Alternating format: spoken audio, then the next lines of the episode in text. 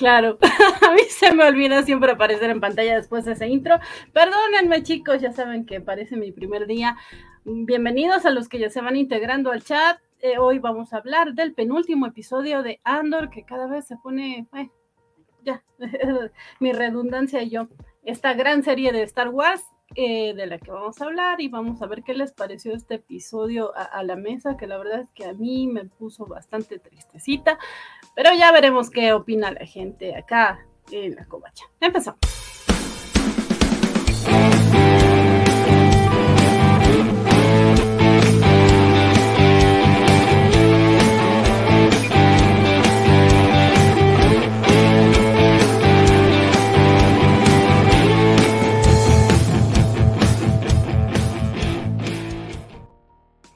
Buenas, buenas, de nueva cuenta. Eh, hoy es jueves 17 de noviembre del 2022 y se nos está yendo el año horrendo.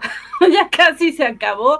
Eh, entonces, pues sí, ¿para, para qué eh, seguir con esto? Vamos a darle la bienvenida desde el otro lado del charco a nuestras queridas compañeras que siempre le ponen aquí un buen sabor a las charlas.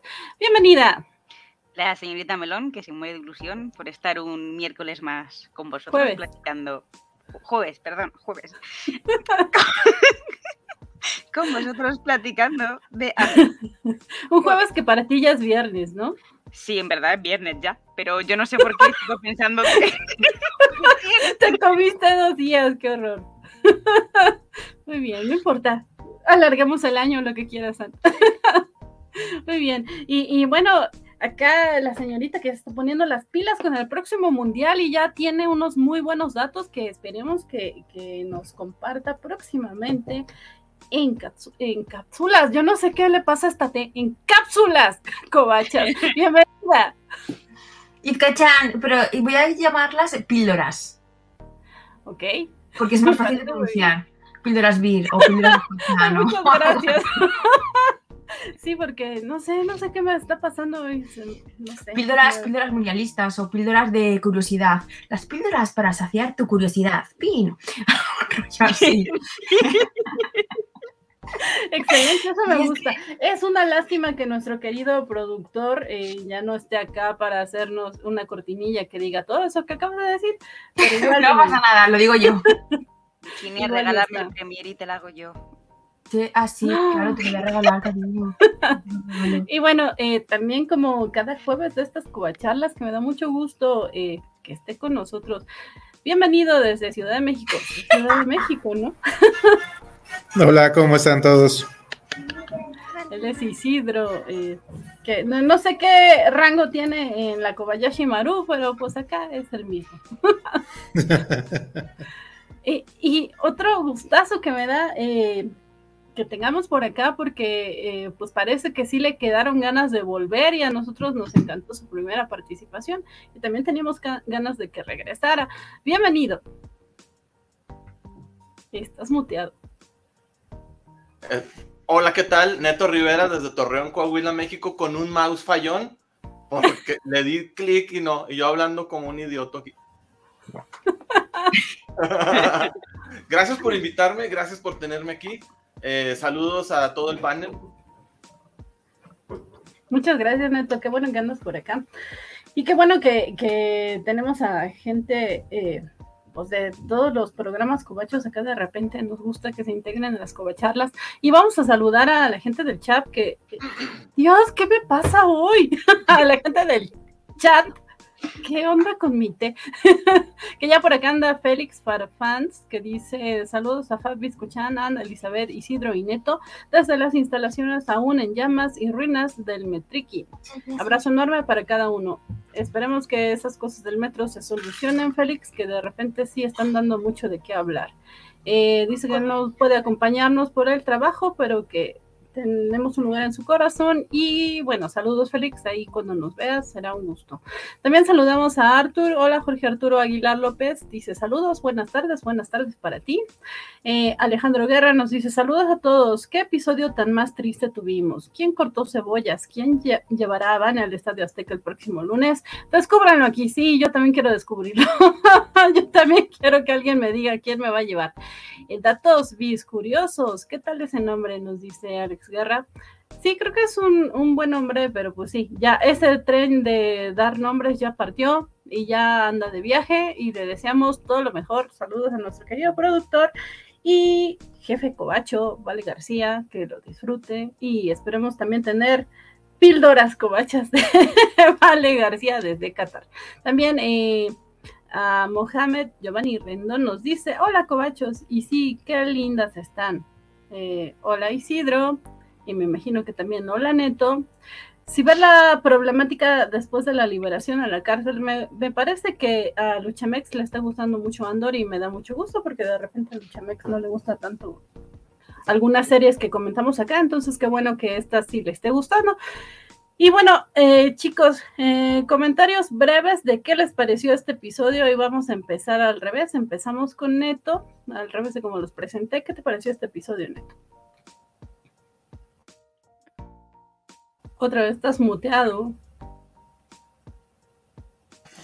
El capítulo, otra vez, el mouse.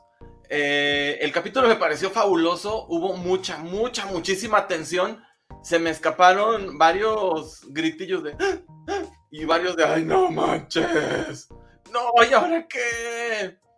Eh, sí, mucha tensión. Y me gustó que pudimos ver algo de tecnología cotidiana que no habíamos visto, como son los teléfonos públicos de, del Acapulco Cósmico. Ah, sí, sí, yo pensé que ibas a mencionar como que el megabombazo tecnológico de este episodio. Bueno, no sé si llamarlo. Ah, no, sí, es que también, bueno, ya supimos, quédense para que averigüen a dónde se fueron todos los millones de dólares que no está gastando Disney en, en imágenes generadas por computadora. Están aquí aquí en este programa, no en la Covacharla, sino en Andor. ok, sí, sí, de acuerdo. A ver, pero tú, Isidro, dinos, ¿qué, qué te parece? Ah, muy pésimo programa. Va, va, a tener muy mal rating. Todo mal, todo mal. no, no es cierto. Pero no está hablando de la covacharla mundialista, por supuesto, ¿verdad, Isidro? no, veo, no. Eh, espero que se puedan hacer cápsulas como las de Faitelson. Sí, de hecho sí, pero si no, tú te puedes animar y hacer alguna. Está bueno. Este, no, pues estuvo bien, pues. Digo, no, te estrujó el corazón, pero no tanto como el pasado.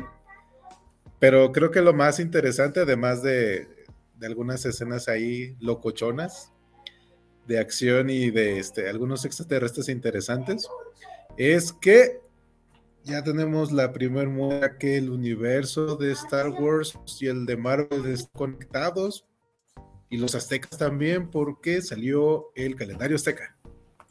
Ya somos entonces, Entonces, sin, amores, sin amores maya, entonces significa que algo tiene que ver Star Wars y Marvel. ¡Wow! Esta conexión no la vi venir. Pero sí, sí, sí, totalmente. Sí, porque lo hacen así súper claro de, ah, ¿quieren ver un, un sol azteca? Tomen un sol azteca y Sí, a mí me, encantó esa referencia que ahorita estamos viendo en pantalla para los amigos de, del streaming, que de verdad está igualito, lo único que le cambian es justamente a, ¿qué dios es? Ayúdenme. Debe ser este, eh, Dios, el del sol. Cuando falle tú dices Catlipoca. no, debe ser Debe ser Descatripoca, por supuesto, claro que sí. Sí, sí Adelante con el No, digamos Cuculcán. Cuculcán. Sí, es del sol. Sí, ay, qué mal, qué mal, perdón, chicos. Nada más falta que las chicas sí se lo sepan. Pero bueno, eh, eh, el dios principal, eh, que es el que es el que no está, y, y bueno, en Reddit estuvieron circulando unas imágenes de, de este calendario tan clonado del calendario azteca que... Es Tonatiu. Tonatiu. Muchas gracias, Isidro. Que según esto eh, le pusieron a Vader como dios principal, o bueno, en, el centro, que según yo no, no es Vader. No, no, no sé. O sea, eh, lo que vemos en el episodio, según yo, no es él, pero habrá que ver que, sea lo que lo que comenten los, los el director Eh, a ver, yo creo que esto fue cosa del productor Diego Luna. Diego Luna. Eso fue de Diego. eso fue de aquí Diego. Aquí está la plata, aquí están las balas. Aquí, denme ciertas libertades y pónganme un sol azteca en el fondo trasero. Pero, pero me encanta cómo Isidro lo relacionó con, sí, ya tenemos a Tenoch y ya metieron esa cultura allá y ahora Marvel y fusión. Muy bien. y acá por acá en chat privado, no sé si se me escuchan, mi amor, te quiero. Dilo, me escuchan. Y también dinos tu comentario del episodio. Bueno, yo realmente quería sacar el tema de mm, Wakanda Forever de una forma un poco sutil, pero ya que Isidro me bola, pues no hace falta que, que lo meta con calzador. Namor, te quiero, eres maravilloso. Em, yo que debo decir que para mí no eres villano, eres héroe. Eh, me encanta la película, mm, faltan tomas tuyas. La película debería ser solo Namor, quitar a Suri por completo, porque es tonta, me cae muy mal. Em, soy contra Suri en esta película y pro Namor. Y Tenoch Huerta, estás en mi lista, te quiero mucho. Mm, y el capítulo de me ha gustado. propósito. quizá a lo mejor me ha parecido quizá un poquito más lento o que no avanza la trama, sino que va cerrando tramas, pero aún así me parece un capítulo conclusivo y que nos va a dar como un final de temporada súper épico. Y está guay. O sea, que la verdad es que me ha dado penita porque la muerte de la madre y todo eso ha sido lacrimógeno. Y la verdad es que era un poco un tono como súper desesperanzador, que en parte yo creo que es lo que quiere conseguir la serie. Final súper esperanzador de la revolución y de todo. Namor, te quiero. Muy bien, me escuchan. Dime que tú quieras a Yuri Ann, y dime qué te pareció el episodio. No, no me cayó nada de eso. No, no, o sea, no puedo con Suri en, esta película. O sea, si tengo que elegir a alguien, me quedo con, con Akia o con Okoye. O sea, pero con Suri, nunca. O sea, qué tonto, es que es tontísimo, tío. Es que, uf, es que no es una malcriada, no hace caso a la madre, tío. Es que qué, qué, qué, rabia la cogí. Em, y sobre el capítulo, a ver, a mí el capítulo me ha gustado. Sí que es verdad que yo como penúltimo capítulo esperaba que siguiese así. Y no ha, sido, no ha sido así este capítulo, todo hay que decirlo, ha sido como más un... Ha sí. Se ha quedado como un poco estancado, hay que decirlo. Sí que es verdad que me gusta la parte que cierren tramas, pero es que yo creo que han cerrado como muchas de golpe. Que nos van a dejar como un final de temporada, yo creo que es súper, súper, súper abierto. Que, que igual no está mal, pero que yo me esperaba un capítulo antepenúltimo un poco más más explosión para finalizar la temporada. Y ha sido como lo contrario. Entonces, no sé, tengo como una sensación un poco rara con este capítulo. Está guay, está guay. ¿Me ha gustado? Me ha gustado. Aunque bueno, no me ha gustado porque eh, he sufrido, porque me caía muy bien la madre. Pero, pero bueno, lo he disfrutado de una forma diferente a los como he disfrutado los capítulos anteriores. Ha sido como una sensación rara, pero bueno. Lo que pasa es que, es que antes de más éxtasis necesitas una meseta antes. Claro, pero estamos acostumbrados a que los capítulos, por ejemplo, todas las series anteriores de Marvel, el penúltimo capítulo siempre era como fa, fa, fa, fa, fa, para terminar con el último. Y este es como ha sido lo contrario. Entonces, claro, veníamos, que ya Disney, ¿cuántas series ha hecho en Disney Plus? Eh, más de 10, 12. Son ahorita de, son como, tírale unas 8. pero yo creo que, hemos tenido quejas de muchos capítulos penúltimos, ¿eh? ¿Mm? Yo creo que nos hemos quejado en muchos capítulos penúltimos. Que no, Disney nos quejado más del, antepenúltimo. Yo del antepenúltimo me he quejado siempre. Menos en. El penúltimo creo que también nos hemos quejado. Menos de una serie. Hay una serie que no me quejé en un capítulo. Ni uno. En el de, en el de Ojo de Halcón. Mm, ya. Estaba, más que nada porque Elena sale en los tres últimos. Entonces no me podía quejar. Bueno, Sí, eh, creo que tienen razón que eh, en el penúltimo episodio han se ha quejado. no, no es cierto. En el penúltimo episodio sí de repente como que tenemos en algunas series las expectativas muy, muy altas, en otros eh, como que no tanto y se mantiene sin esas expectativas. Pero sí, creo que esta serie había estado tan, tan explosiva últimamente y era sube y sube y sube y sube, que creo que sí nos estamos mal acostumbrando, como dice Anne. Pero, pues creo que es un buen episodio. me, me, llama la atención que, igual que Isidro, este episodio a mí eh, no se me hizo tan emotivo, pese a que se supondría que tendría que serlo más, eh, que, que, el de la cárcel. Y es ahí cuando vemos que fui más empática con Kino que con la mamá, que con Marva, qué mal por mí. Y, y Vale, una vez más, tiene razón. Pero bueno, eh, ¿alguien de ustedes quiere dar la reseña? ¿O la doy yo así sin más y así bien X? Por mí, dará tu Evan. Vas, van. O a menos que Waco haya mandado algo. O Neto, creo que lo vi animado. arrancar Neto, sí, si quiere. Yo iba a arrancarme, pero es que más bien quería comentaros de, de la meseta esta de la que estamos hablando. Yo siento que sentí como que nos acercamos a un precipicio y hemos aparcado, estacionamos todos los coches, los carros. No sabemos si se lanzan al precipicio o salen despegando hacia arriba. Yo lo sentí como va, va, a confluir todo en este planeta donde comenzó.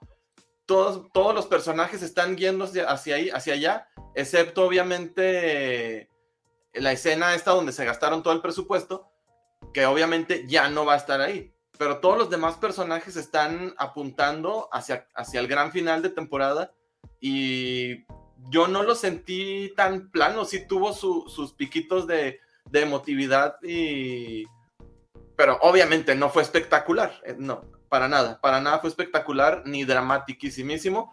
La muerte ocurre fuera de, de, cuadro, lo cual está bien para la economía, que no, no pagas un sueldo de, del capítulo de la actriz, pero pues no está bien para la, para la conclusión de un personaje que si bien no era tan relevante, sí era querido por muchos.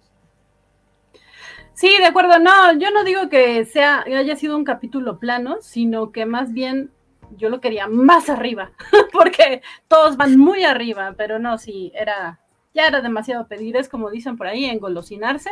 Entonces pero, me arranco. Pero es que es como un arriba diferente, o sea, porque lo, lo, que hace, lo que hacen con la nueva nave, sí fue como de no, qué barbaridad. ¿Qué pasada? ¿Qué pasada? Sí, o sea, todo así de. O sea, todo lo que hace sacando cosas y más cosas, y todos estamos igual que los, sí. los imperiales de madres, pues esa nave que trae. Sí, sí, yo, yo con, con 10 de esas sí andaban ganando. andaban o sea, ganando. Yo, yo creo que la intención fue como diferente, porque igual otra vez el So Guerrera con este. Luten. Ay, con Luten. Luten también, o sea, esta escena de estamos jugando acá el gato y el ratón está súper buena también. Pero bueno, ya para que podamos hablar con detalles, les voy a aventar una banner reseña, que ya saben que estas son así bien X, pero empezamos el episodio con Andor y, bueno, con Cassian y así, claro, ¿cómo se llama? Y Melchi, que es su compañero que vemos posteriormente en Rogue One, que ya sabíamos que ellos fueron los únicos dos que vemos a cuadro escapando eh, con vida de la prisión. Entonces los vemos que están en un acantilado sujetándose de las piedras, eh, tratando de, de, cubrirse de las naves y se nota que ya llevan un ratote ahí. Y yo nada más de verlos me dolieron las manos porque sí se ve eh, terrible, sí se ve que al fondo hay como mucho, mucho, mucho espacio y que una caída de ahí es insalvable. entonces, se nota que Cassian sigue como con esta actitud de superviviente y Melchi ya está como quedando las últimas, pero justo al ver a Cassian le dice, dime que ya se van, o sea, es, no dejes que me rinda, eh, vuélveme a decir que todavía hay una solución, o al menos así lo percibí yo. Entonces, por fin se van las naves del imperio que están patrullando para buscar eh, a los presos que se fugaron y llegan a un claro en donde hay eh, dos eh, extraterrestres o dos aliens, sí, dos aliens, no extraterrestres, que no tengo muy claro haber visto anteriormente en Star Wars, eh, como que ambos tienen, son de razas distintas o algo así, porque se, son muy diferentes entre sí. Ellos están pescando, aparentemente es lo que intentan hacer, pero pues, no pescan nada. Y de repente Melchi está como desesperado y, ay, tiene una nave ya, vámonos. Ingesu, ¿no? es, e, en lo que se dan cuenta de que vamos, seguramente nosotros ya nos escapamos y, y ya. Pero resulta que, pues que no, que con toda la tranquilidad del mundo, uno de los dos que parece que es el que es como un líder ahí, porque es el que todo el tiempo lleva eh, la batuta en la conversación, eh, sí es así como que los voltea a ver y tranquilamente oprime un botoncito y pues, les lanza ahí como una cosa entre red y telaraña, porque se ve como, de un material orgánico, entonces sí es así de chin. Acaban de salir de una para ya estar capturados en otra. Vemos que este eh, alien empieza a dar un discurso eh, diciendo que que por su culpa ya no tienen agua y que ya no tienen que pescar y que es, su prisión fue la que provocó todo esto y, demás, que en resumidas cuentas se trata de una queja contra el imperio y lo que la cárcel le hizo a Narquina Five, que pues sí, ya lo habíamos visto anteriormente con, eh, ¿cómo se llamaba el planeta este que parecía Irlanda? eh, bueno, ya habíamos visto anteriormente que este planeta pues lo destruían, que estaban acabando con sus recursos y que planeaban ahí eh, pues, tirar este centro religioso o centro ceremonial que es el ojo para poner ahí una base del imperio. Eh, entonces, sí, eh, el imperio no, no solamente está destruyendo la voluntad de, los individuos, sino que también su, su, su centro su entorno, su, su planeta y, y, pues todo lo, lo, bueno, sus tradiciones, todo lo bueno que tienen. Y es, es parte del discurso de, de, este alien que estamos viendo ahora en pantalla. Eh, pero cuando Cassian se, se, atreve a decirle, al, al, mismo tiempo que Melchi se atreven a hablarle y decirle, pero nosotros no fuimos, es el imperio y todo, sí, se ve que es un poco empático. En esta conversación él le dice al hermano o al amigo eh, alguien, eh, pues nos pueden dar mil por, por cada uno, dos mil, mil por cada uno. ¿Cómo ves? Que, que investigando en Star Wars parece que, que, mil créditos era como nada. o sea, la vida de, de un reo fugado significa nada para el imperio. Entonces por eso es que dijeron, va, vámonos de aquí, vamos a ayudarlos a escapar. Le preguntan a Cassian a dónde irían y, y Cassian dice que a, este Acapulco tropical de Star Wars que nos dice Neto, que ¿cómo se llama? Por Dios. Um, a, a Niamos, que se van a, a Niamos y, y, bueno, ya habíamos visto anteriormente que Niamos Cassian había estado en, en un hotel y que había dejado pues, la maleta con todos los créditos y todo lo de... Ay, ¿por qué se me olvida el nombre del otro planeta? pistolas también. Pistolas y, y, ya vimos más adelante que también ahí está eh, lo de Nemic, el... El manifiesto. El manifiesto de Nemic.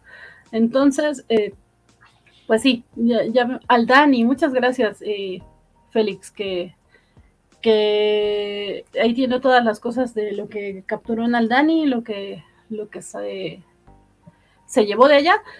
Entonces, eh, pues ya, ahí paramos con, con Cassian.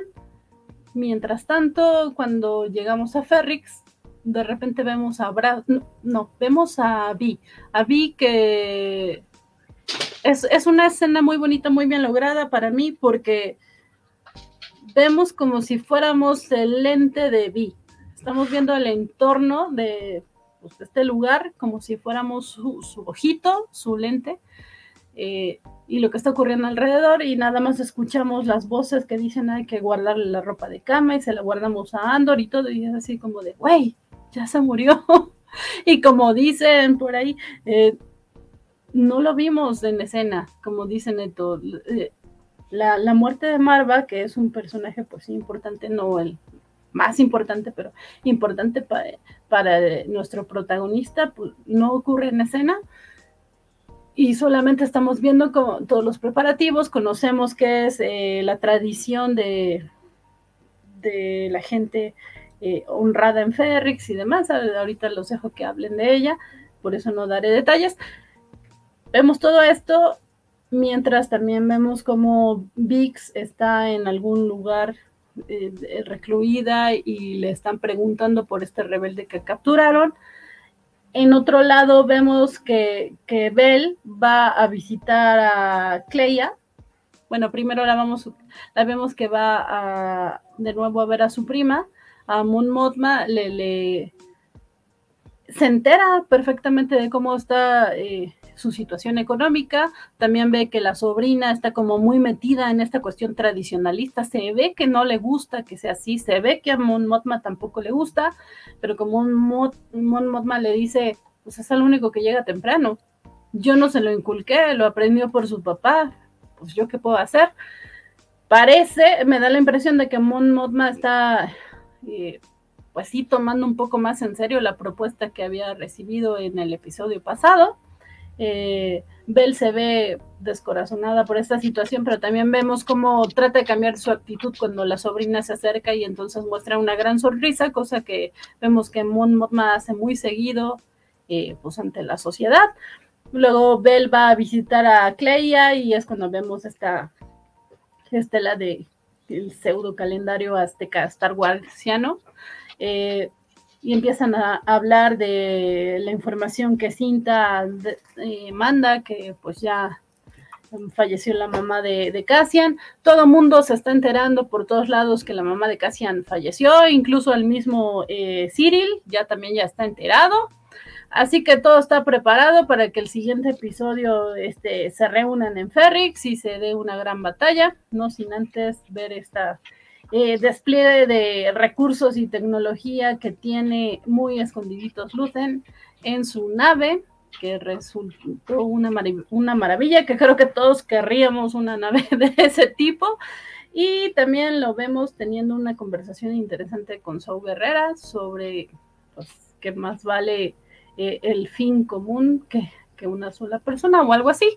Entonces, arranquemos hablando de del de esta situación de Cassian, en su escape, eh, su interacción con, con, con Melchi y todo antes de que hablemos de Ferris. ¿Quién quiere empezar? Yo seré súper breve, nada más. Me gustó mucho que los escritores no perdieron tiempo desarrollando más esta situación. Nada más nos dieron los comos y fueron veloces, fueron muy rápidos porque todos mundo sabíamos si vimos Rogue One, sabemos que ellos dos escaparon. Entonces no pierde el tiempo haciéndonos sufrir de va a morir, van a, no, van a, salir malheridos. Sabemos que salen y salen bien. Entonces no se pierde tiempo, lo justifican perfectamente, argumentalmente funciona y aparte nos introducen una o dos nuevas razas de, de extraterrestres y eso me pareció fabuloso. Sí, sí, de acuerdo. ¿Alguien más quiere comentar?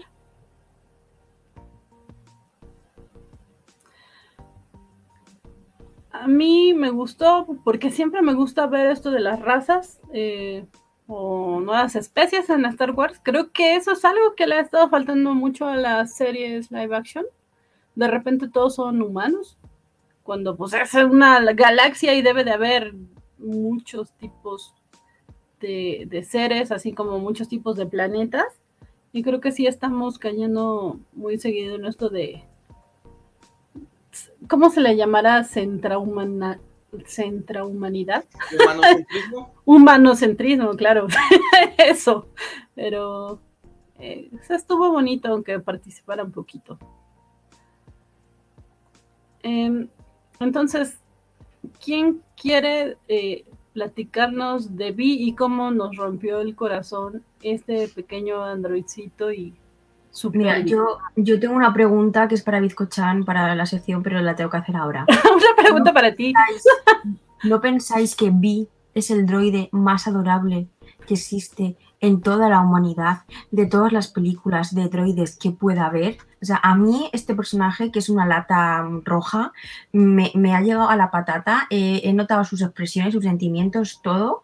eh, el actor de doblaje es increíble y me parece que, este personaje eh, va a ser tan recordado como R2D2 y que va a ser un droide de en plan referencia. O sea, es, adorable a más no poder. Sí, y a mí me gusta también mucho de él que le han puesto como una personalidad como muy de, niño, de adolescente. Y de señor mayor. Cuidado, ¿eh? Señor mayor Yo le veo más como un niño, en plan que no quiere como aceptar la muerte de, de, Marva, como en plan de, pero va a volver mañana, pero te puedes quedar a dormir conmigo. Como, le han puesto como un poco niño, entonces está como muy, muy bonito, porque es como, por fuera está desgastadísimo el pobre, porque se le ve que está hecho una runica al pobrecito mío, pero luego por dentro es como súper tierno y es como muy, muy inocente como un niño. Entonces me, ha gustado muchísimo esa combinación y me parece tiernísimo. O sea, yo quiero, yo me lo quedaría para vivir conmigo, le digo, vente para acá, niño. Yo te cuido. Te pongo hoy tu rinconcito para que te recargues, guapo. Es que, es que es una monada. Es que es muy adorable, muy, muy adorable. Me dio mucha penita. Sí, caía muy bien desde antes, la verdad caía muy bien, era muy simpático, muy, muy agradable, pero después de este detalle de, de, mostrar esta necesidad a lo mejor de, estos apegos, nunca había visto yo un droide que mostrara apegos de tal forma y no me molestó, que es una inteligencia artificial, eh, como se dice en inglés, clingy, ¿no? Eh, sí, yo no lo vi como niño, yo lo vi sí como abuelo y abuela que ya tienen tantos años viviendo juntos, a mi abuelito al morir mi abuela decir, pero, vas a mm. regresar, ¿verdad, nieto? No, no, no me dejes solo. O sea, no necesariamente de, niños, pero me encantó ese detalle. Al no verlo en Rogue One, desearía que, que, sea, aunque sea esto una masturbación mental, pero me gustaría pensar que cambiaran el cerebro de Vi al cuerpo del androide imperial que sale en Rogue One. Pero bueno, esos son solo wishful thinking, deseos que probablemente no se cumplan. Yo, aquí al principio pensaba un poco como, mm, como tú, Neto, que es como, pero que era como un poco eh, señor mayor, como con Alzheimer, como igual Marva, que, pero al final también me gusta mucho lo que ha dicho Andrea, que es como, al final es eso, un señor mayor, pero con inocencia de niño hecho droide. Y mi, deseo más, mm, más privado y más esto es que Vi acabe viviendo en el Senado con Morma. En la vida austera. Ojalá. Sería maravilloso. Sí, la, la verdad es... Bueno, Isidro, ¿tienes algo que comentar? Sí, me, a mí también me gustó el, eh, que se tomen este tiempo y también concuerdo con Neto de que se fueran en friega como resolviendo las cosas, pero que al mismo tiempo tuviera sentido, ¿no? De que Andor va por el dinero. De repente me quedé como momento, pero la maleta la habían dejado ahí. Me tuve que regresar al capítulo donde esconde el dinero Andor y si lo había dejado escondido, no lo había dejado por ahí tirado. Entonces dije, ah, no, esto sí tiene sentido. Pero el punto es, no lo hace como obvio, como de aquí lo voy a dejar para que todos se acuerden de ahí está el dinero. Entonces va como rápido esa parte, entonces eso me gustó. Y que ella muriese así, yo creo que nos ayuda porque va a haber dos cosas. Nos, nos hace ser como Andor, pues. O sea, ya sabes que estaba malita, pero pero pues a veces la muerte es así, a veces no te avisa, o sea, no ves a la gente morir, nada más te dicen como ya se murió. Entonces ahí nos pegan como si fuera Andor, y yo creo que los malvados nos van a hacer algo el siguiente capítulo con esta cosa de los ladrillos. Yo creo que ahí sí nos va a pegar. Cuando le encuentren su huequito y pongan el ladrillo, ahí sí todo va a estar como Magdalena seguramente. Ok, y yo la verdad es que no lo había pensado, pero qué mente siniestra tienes, Isidro. Dios mío, no, ¿eh? El ladrillo, por favor, que me lo mantengan, ¿eh? Este, sí, qué cosa horrible, sí, es muy probable. Ya vimos que, que Dedra no se tienta el corazón. A mí me llama la atención esto que dicen de, de la personalidad de Vi, porque coincido con ambos. O sea, eh, Francisco Espinosa, de hecho, cuando estuvo por acá, él decía que lo veía como un droide viejito y que le gustaba eso porque pues sí se ve todo destartaladón y se le nota la sabiduría y demás, pero esto que menciona hoy de, como su inocencia de no, de no querer eh, entenderlo y no querer, querer quedarse solito y demás, sí, también cuadra como con el pensamiento de un niño, que Mm. más que con el pensamiento de un niño creo que es por la inocencia, ¿no? Que tendría sentido que pues un droide, una inteligencia artificial sea inocente hasta cierto punto mientras no la pongan a entrenar en Twitter para que no se vuelva un ente de odio. Pero pues sí, eh, creo que eh, Vi logra capturar eh, pues un gran momento de emotividad. Eh, y como bien decía Neto, de, yo desde el primer día que lo vi dije, ya se volvió automáticamente uno de mis droides favoritos en, Sí. en todo Star Wars. Es, es un gran, gran, gran personaje. Entonces, pues sí, veremos qué pasa. Esperemos que no ocurra algo con los ladrillos que nos dice eh, No, por favor. Isidro.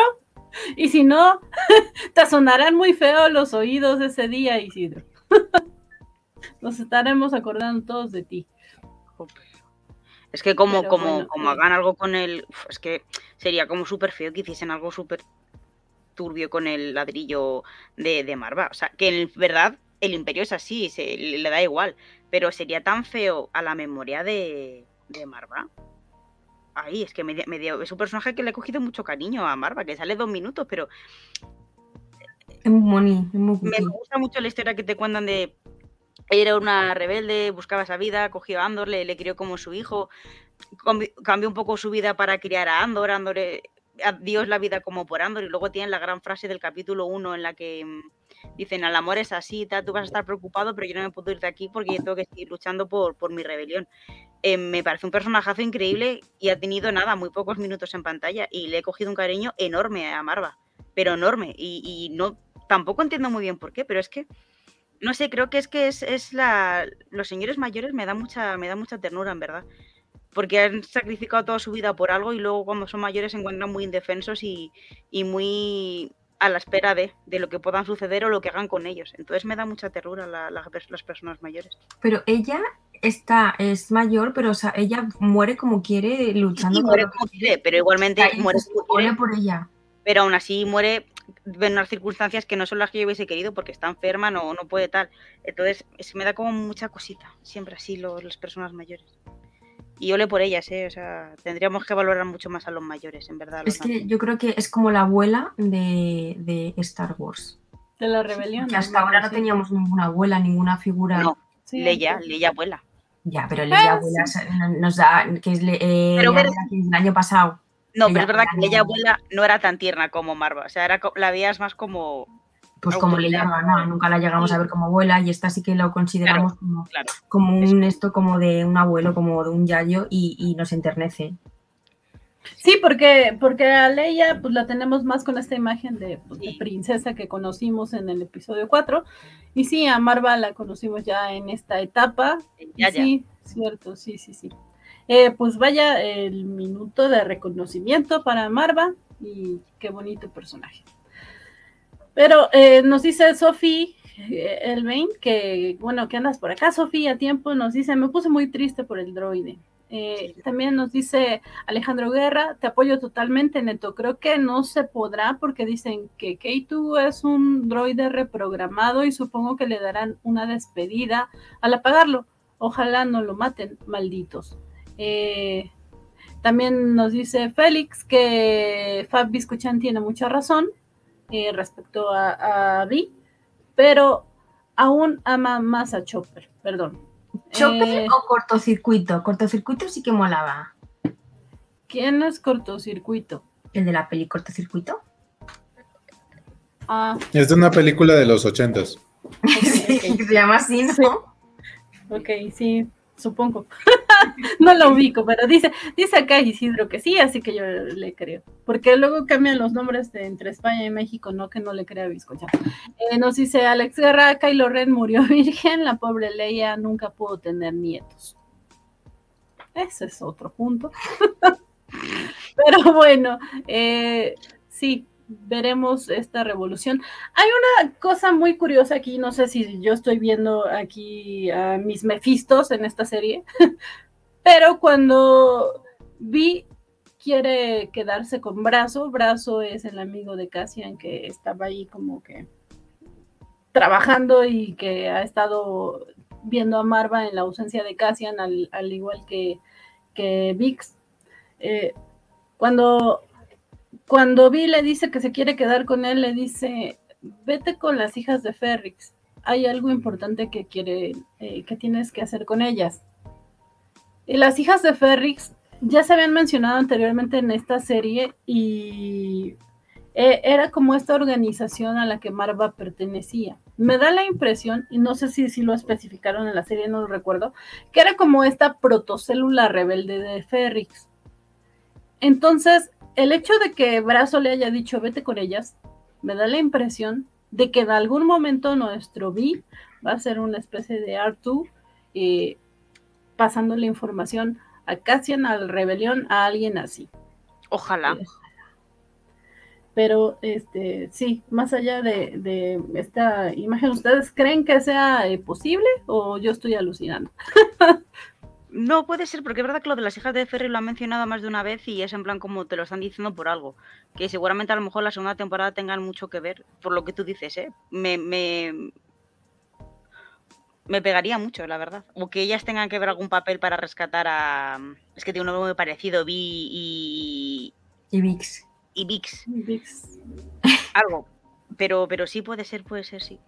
Me gusta tu teoría, me gusta. Ve- veremos qué, qué tal resulta, porque pues acá el que atinaba las teorías no está. Saludos a Skywalker, que pues debe estar trabajando en algún lugar de esta ciudad. De todas Eh, formas, es, es Star Wars, entonces yo ahí estoy con Van.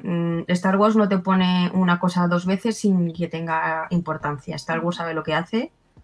Hay muchos libros y mucha cosa detrás y Disney está muy encima para que todo hile todo valga bien. Y esta serie tiene una calidad eh, de guion impecable. O sea, aquí si lo, si lo dicen es por algo.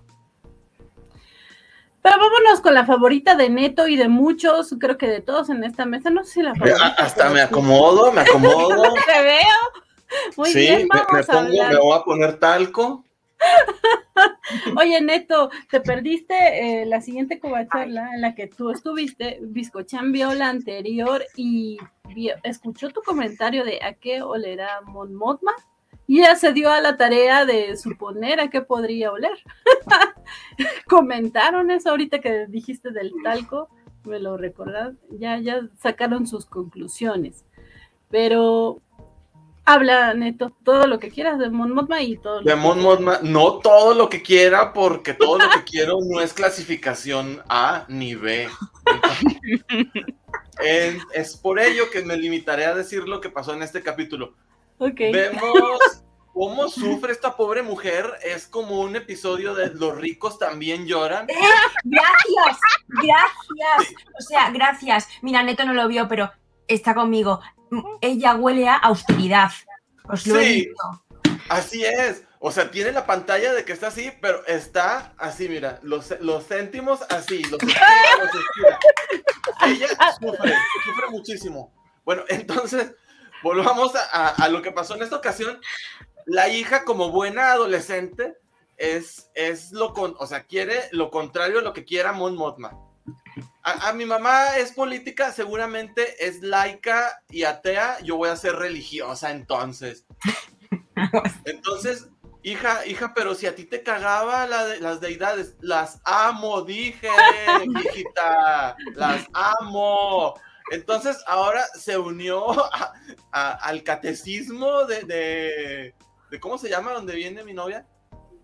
de Chandrila. De, Ah, Chan- sí. de- de Chandrila, o sea, se unió allá al catecismo, quiere ser monaguilla, o sea, va para monja que vuela. Yo estoy que no doy crédito a la cría esta maleducada, grosera. Te odio, niña. Ojalá y que te casen con el hijo de, de un mafioso. Ay, perdón. Entonces, eh, pero sí, me, me gusta mucho realmente cómo sufre esta pobre mujer y es- le está diciendo a la, a la prima que está podrida, podrida en duros, podrida en dinero, robado, por supuesto, pero está podrida. Ay, prima, sufro mucho porque debo 400 mil créditos. y ella secando, le saca ahí 300, le seca las lágrimas con 200 mil créditos. Prima, préstale el dinero. Eso se me hace una injusticia. Y ¿Qué es además, injusticia? además, además, la prima no me cae tan bien por la siguiente escena. Por cierto, estoy a punto de irme. Me voy a adelantar un poco a la siguiente escena. Va. Es una caradura, no la soporto. Para empezar, es la única, la única en toda la serie, en toda la serie, salvo el infiltrado que está trabajando ahí en el imperio, que piensa en el amor. Nadie tiene tiempo de el amor. Y por eso la. Estamos financiando la rebelión. Ay, mi novia, ay, mi novia no me ha escrito. Ay, quiero ver a mi novia. Por favor, señorita, nadie más está pensando en el amor. Está todo mal usted, señorita. Préstale el dinero a Mon. Olvídese de su novia y deje de ir a presionar. O sea, oye, es que sabes que te recomiendo que no vayas. Bueno, entonces sí voy a ir. Oye, pero es que, es es muy complicado si vas. Bueno, entonces me largo mañana. O sea, no, está toda mal, prima. Perdón, me emocioné porque me No, hicieron. no, no, mal. es que es- es- estoy de acuerdo, ¿eh? Es Ah, que ella sí ama, ella sí ama. Sí, ¿por qué la lías, Neto? Déjala amar. a todos los demás personajes. Nadie más está ocupado pensando en pendejadas Claro. del amor. En el capítulo tenemos a Lucer diciendo que le había eh, renunciado a todo y esta mujer, como dice Neto, y preocupada por la otra, pues mira, has tenido ya un goce. Pues mm, relaja la raja. Sí. Pero mucho que la relaje.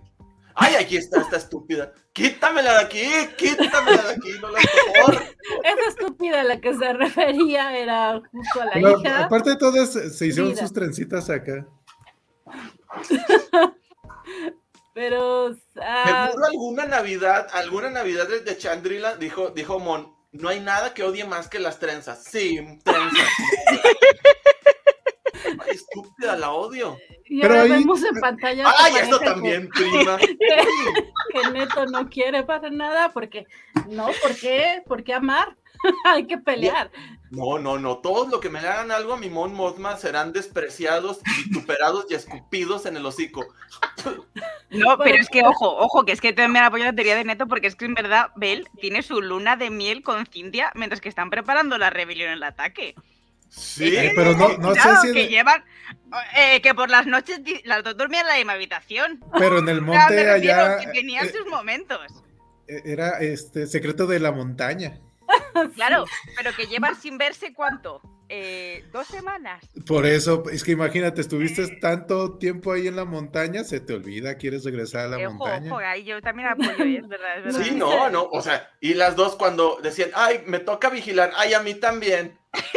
O sea, y el ganado que estaba allá atrás solo decían en su idioma vacuno, ahí Las- vienen estas las cabras, las cabras cochinadas". Cosas Las cabras saben la verdad. Nos dice Pero, Sophie- pero siempre nos han hecho saber que ella tiene mucha aprensión por la otra. Acuérdate cuando le Sí. dice, ya te vas a lanzar, y la otra, no, no, no, todavía no. Cuando es lo de, del robo, ves que la otra casi la avienta así como de, pues si eso venimos, y la otra, no se Sí. quiere perder. Sí, Porque Cinta sí está comprometida con la rebelión. pues acá nos dice. Ella sí Sophie. entiende que solamente hay que darle al cuerpo por algún momento y luego rebelión. Dice Sofi que se va a enojar mucho si Bel y Cinta no se besuquean en Ojo, pantalla antes de que acabe la serie. Yo también, porque después de toda esta historia de la otra todo el rato bebiendo los vientos por Cintia, pues por lo menos dame algo de fanservice. Pero es que Y- Cintia solamente la está usando, es lo que no saben. Y está de acuerdo con Neto en que ella también, también vio que la hija se volvió panista y apoya que Mon la case. que la casa, me ba- la mierda, bajo del sí. barco. No, Yo nada más que- Pero- le, le digo a, a la Bendy, Bendy, aguas, ¿eh? Aguas. Cuidado con las personas que te presenta, ¿eh? Cuidado con que te vuelvas panista porque o sea, ahí ya veremos. Esa mujer te está sacando. No, pero es a mí no me gustaría que la vendiese a la niña, ¿eh? O sea, me puede No, caer pues ni la a mí, niña, pero no ustedes ya están vendan. apoyando. Pero Pero yo no Neto, la niña. dices que ya te vas. No, pues no está apoyando. Simplemente Estoy a punto de irme. Agradezco muchísimo la invitación. Juro que la próxima, prometo que invítenme al final de temporada. Claro que eh, Voy a estar uh, muy triste porque ya no voy a tener cosas increíbles que ver cada semana.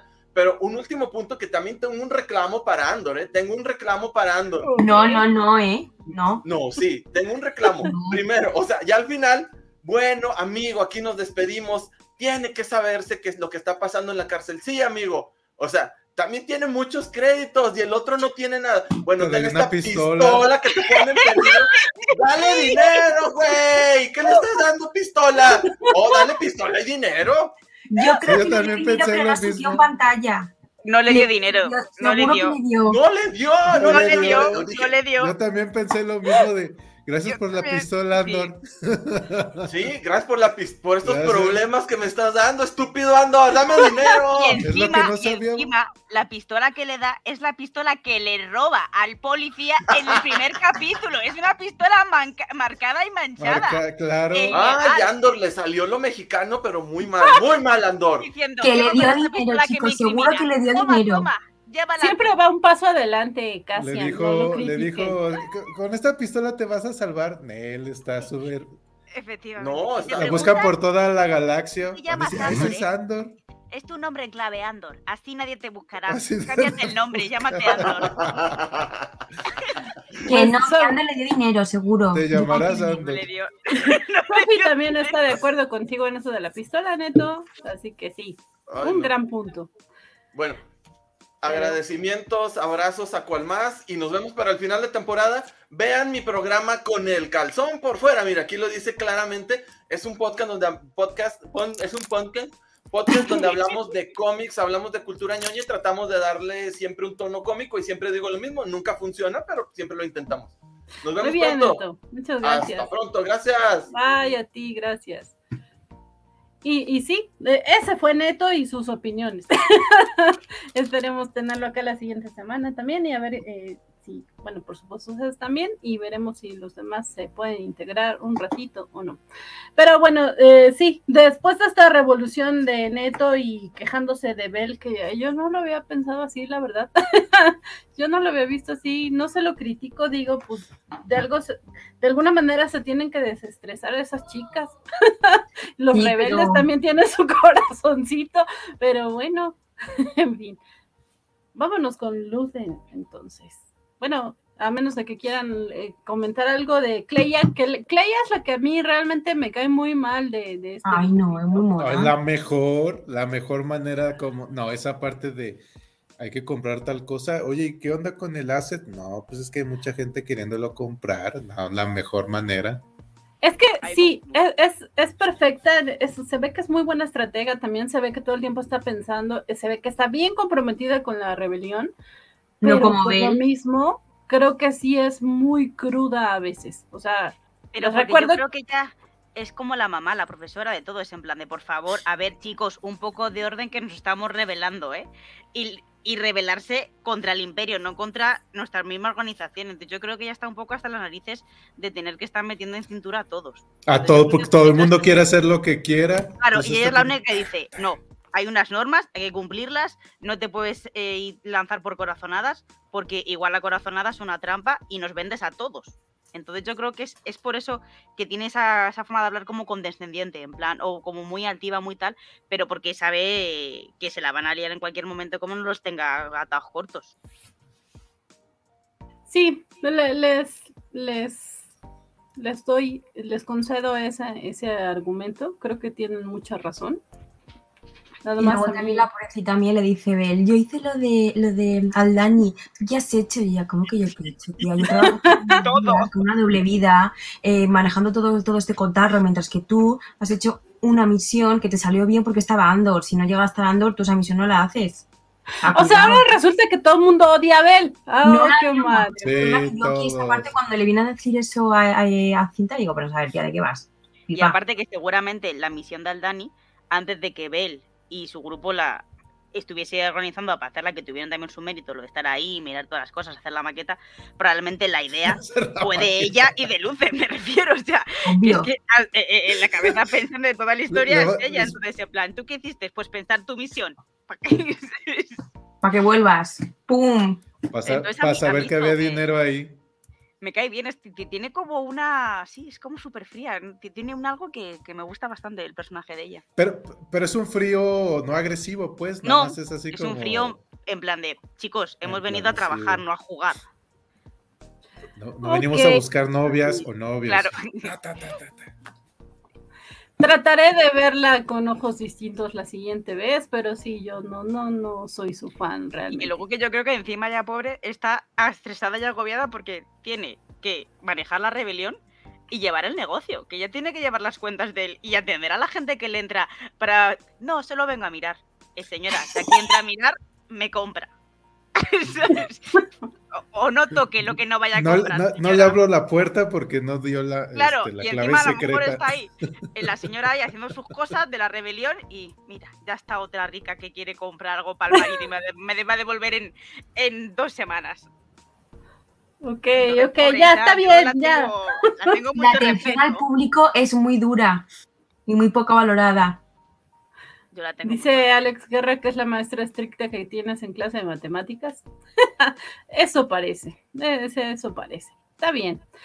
Bueno, eh, vámonos con Lucen, que llegó, de repente lo vimos que se fue, quién sabe dónde fregados andaba. Ese fregados es eh, la guarida de, de So Herrera. Eh, Y estamos viendo en pantalla esta, esta escena introductoria en donde lo están revisando para que pase y él con toda seguridad está, pues quítame lo que quieras, haz lo que sea, y si no, regrésamelo. Pero ese quítame lo que quieras es un objeto muy curioso porque bien podríamos pensar que es como uno de estos bastones electrificados que tenían en la prisión de Aldani, de, digo, de, de Marquina 5, Marquina 5. Pero también parece un, sab- un sable de Jedi. Y, y bueno, Ah, es el eh, bastón de sab- Daredevil, es lo que no saben. sabemos que, que Luthen se dedica pues a, a rec- recaudar antigüedades, pero ya lo habíamos visto con uno de estos cristales, ¿cómo se llaman los cristales? Los Skyber. Sí. No, sí son. Un Skyber, eh, un Kyber y eh, no sé, me acuerdo que cuando tenía ese cristal y se lo dio a Cassian en, en el primero o segundo episodio, sí me dio la vibra de que había sido Jedi en algún momento. Yo creo que Se no. me olvidó Él. hasta este, Yo hasta este, tratando de recapitular en este mega eh, discurso que dio el episodio pasado, en donde dice, tuve que decidirme a, a ir contra el imperio con sus propias armas.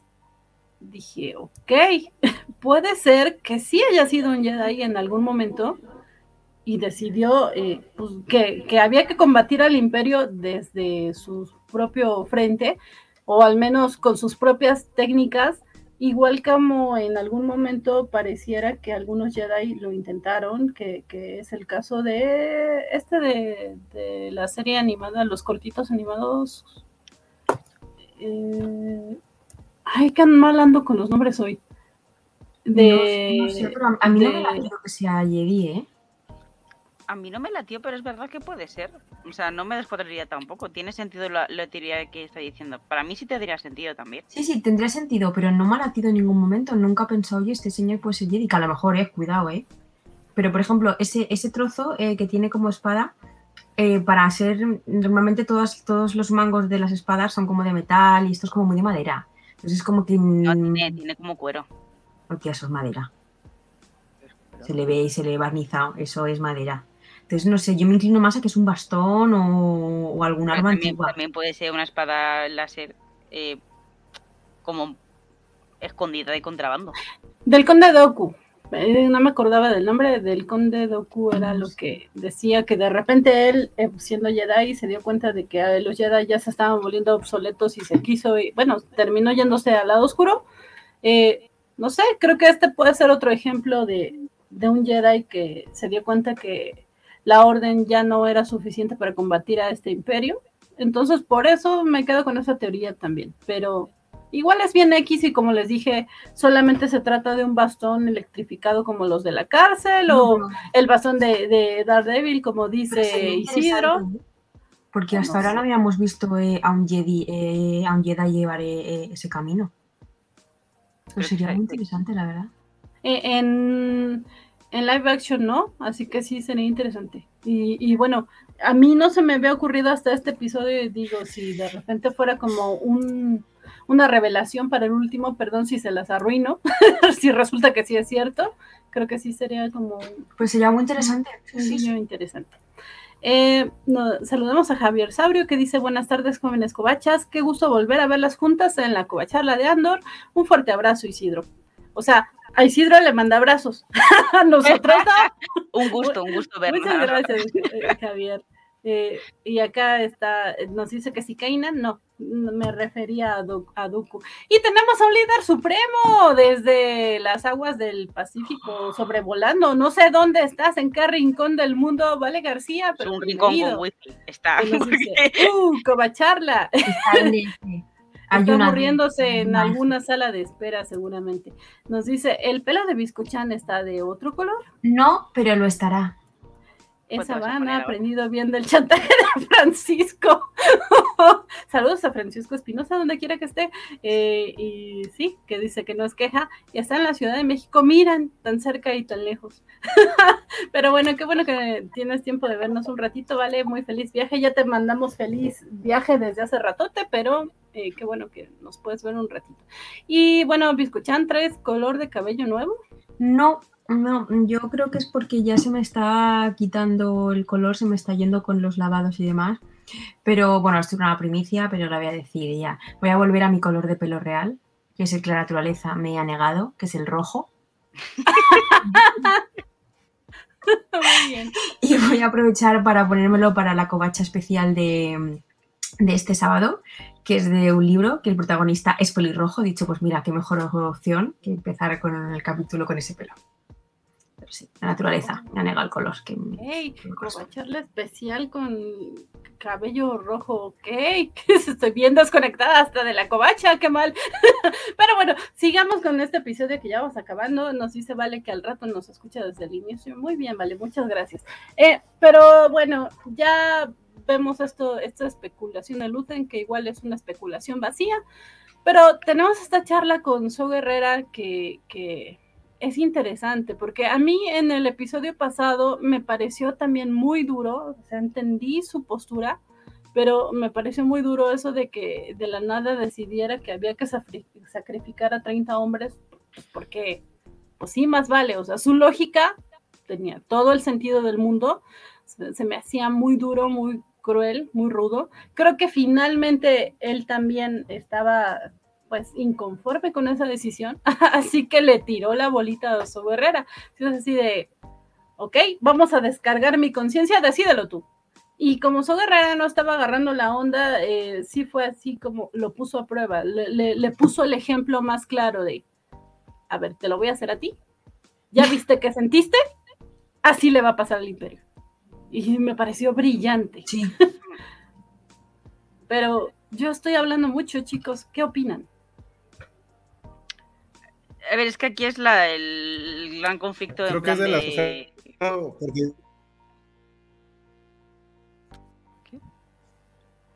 Habla, habla, Isidro, habla. Isidro.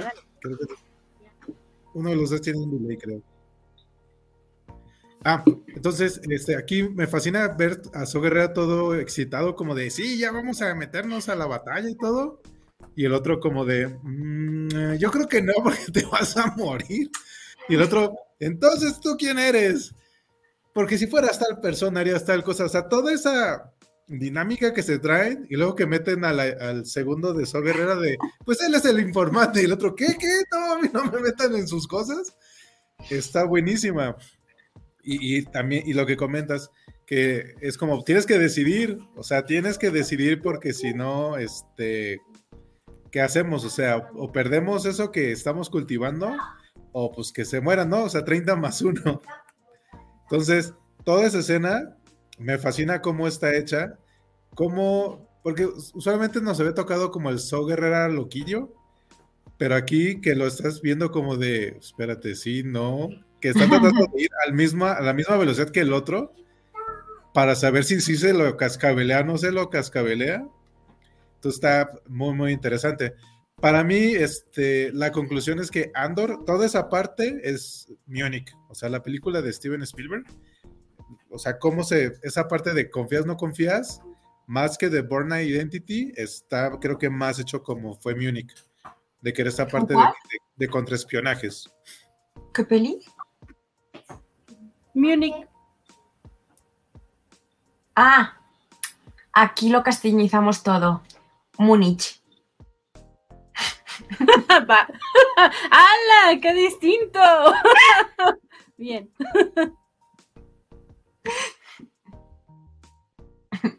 Ann está hablando, pero está muteada. Vale, esto era como cuando decía eh, la vida al otro. Eh, a, a- Budapest. Budapest, Budapest, no, Budapest. Pues lo mismo, Múnich, Múnich, lo mismo. Sí, tío, igual. Yo también estaba- Múnich. Te lo juro, yo también estaba. ¿Qué película están diciendo? ¿Mimic? No ok. bonito. Sí, sí. Totalmente. acuerdo. Y Es, es que ya las tengo mal acostumbradas porque seguro si lo hubiera dicho yo también lo hubiera dicho Múnich. pero como Isidro sí es culto, Claro, sí dijo, "Múnich". Pero tú igualmente estabas entendiendo a Isidro. Ok. Pero bueno, Isidro, eh, estoy de acuerdo, creo que volvimos al tono de, de esto de contraespionaje del que hablas y, y que se vio muy claro al principio de, de la serie, pero eh, no sé si tengas algo más que comentar o si no, Ann. No, yo simplemente decía que a mí esta pa- capítulo me gustó, o sea, esta escena me gustó bastante porque te meten en el conflicto de en plan de sacrificamos unos pocos por un bien mayor, ¿cómo lo vamos a hacer? Entonces, eh, la teoría que al final llega a su guerrera llega a la vez que el espectador lo está entendiendo también, es en plan de, a ver, es que a veces tiene que morir gente para poder llevar a cabo una rebelión y me gusta mucho cómo lo simplifica al final Show, es la guerra. Y, y ya con eso es como, ok, aceptamos todo. Y, y me, gustó mucho cómo, cómo ya entran como en el mood de es la guerra, van a morir inocentes, porque en la guerra siempre mueren inocentes, pero vamos a luchar por una idea y, y con las ideas al final mucha gente, la, la gente muere por un, por un ideal. Entonces me gusta mucho cómo, cómo te lo representan y, y que al final son cosas que van a pasar y que son inevitables. Y que sabemos qué pasa, que no recordemos que todos sabemos que en esta serie nadie, nadie acaba bien como la película. Claro, Eh, claro. Es como más duro encima da- dar- darte cuenta que tú, yo aquí creo que tú lo sabes antes. Pues Tú, tú- tú como espectador sabes que esto va a acabar mal. Hmm. Pero sí que es verdad que haces como, ves la serie, a lo mejor no estás tan como es una serie y dices, ah, pues a lo mejor acaban bien, pero no. Aquí la eh, lo que dices tú, Andrea, te vuelven eh, a situar diciendo, a ver chicos, esto es una historia sobre una tragedia. Aquí muere hasta el apuntador. No os encariñéis con nadie porque no sobrevive ni Pirri. Es la historia de un personaje muerto ya. Ahí, como diría Francisco, tiene el título de ya hombre. Walking. Pero todos, ¿eh? Todos. O sea, Hombre muerto caminando para. De Andor, la serie del hombre muerto caminando. Eh, Tendría que haber total. empezado la serie de os voy a contar cómo morí. Crónica de una muerte anunciada. Sí, sí. sí. Es así al final, y es que es, es triste, pero muchas muchas libertades de muchos pueblos han, hecho, han, han- han empezado así, con gente muriendo para conseguir luego que la gente de hoy en día tenga libertades que ellos no pudieron disfrutar. Entonces, al fin y al cabo, es la vida. Con lo cual, está bien. Bueno, a ver, está bien, no estoy. Entenderme, está bien, en plan. ¡An! Tirana. Está bien. Mueran todos por mi libertad. Mueran, no, mueran todos por la libertad de los que yo, por no por mi libertad, por la tú libertad de los que llegarán, de los que llegarán. Muy bien, muy bien. Muy bien. Eh, también, eh, Javier, ya sabes que estoy bromeando, pero igual, dice un cariñoso abrazo a Val, la señorita Melón y a Biscochan. Muchas gracias, cariñoso abrazo de regreso. Eh, sí, eh, es interesante porque, como bien dicen, o sea, ya sabemos desde el principio de que se va a morir Cassian y la mayoría de los que están acá, pero lo importante es cómo te lo están contando y para mí hay muchos muy grandes personajes en esta serie, ya dijimos desde Vi, eh, Marva, pero Lucen, Lucen es un personaje sasasazo, porque sí, las técnicas que tiene, no, no concuerdo con ellas, pero al mismo tiempo te hace que las razones y que tiene todo el sentido actuar así y está feo y te hace que te metas eh, la idea de estamos en guerra y hay bajas y tienes que ser así si quieres seguir avanzando. No, sí, es un gran, gran, gran personaje. Tiene como una mentalidad como muy como muy analítica, como muy esto es así, así, así, son datos, yo te lo muestro, tú decides. Pero como que él, además, él, él, es que ya está muerto por dentro, él no tiene nada por lo que vivir, él vive por eso, por la rebelión, entonces al final es muy analítico. De la rebelión, con lo cual tiene una mente muy analítica en ese sentido. Y como eh, buen eh, líder de esta proto-rebelión y gente con mente analítica y todo, nos demostró que tiene una super nave Sasa Sasa. Algo que no habíamos visto en Star Wars y no tenía sentido que no lo hubiéramos visto porque ya la tecnología del sable láser ya estaba ahí, es portátil, como por qué fregados no la habían puesto en las naves espaciales yo, ahí tengo, un conflicto con esto. Porque si estamos hablando de que Lucen tenía una nave así en el pasado, ¿por qué luego más tarde no tienen naves así? Efectivamente. Porque hubo escasez. Claro, pero es como lo que pasaba en Animales Fantásticos y dónde encontrarlos. Los hechizos que lanzaban en las películas que van antes de Harry Potter eran como mucho más elaborados que los hechizos y la magia que vemos en Harry Potter después. Que yo puedo entender que la tecnología, las películas cambian y avanzamos, pero claro, la línea del tiempo no la estás llevando adecuadamente. Que ojo, que me encanta la nave, ¿eh? A favor de esa nave, de ese arma, eh, flipé, yo, o sea, me, encantó la escena, cómo rompe el Mega Imán de, de los otros, me, me flipó muchísimo, pero luego dije, igual se le sido un poco de las manos, ¿eh? Darle una nave tan potente a Lucen.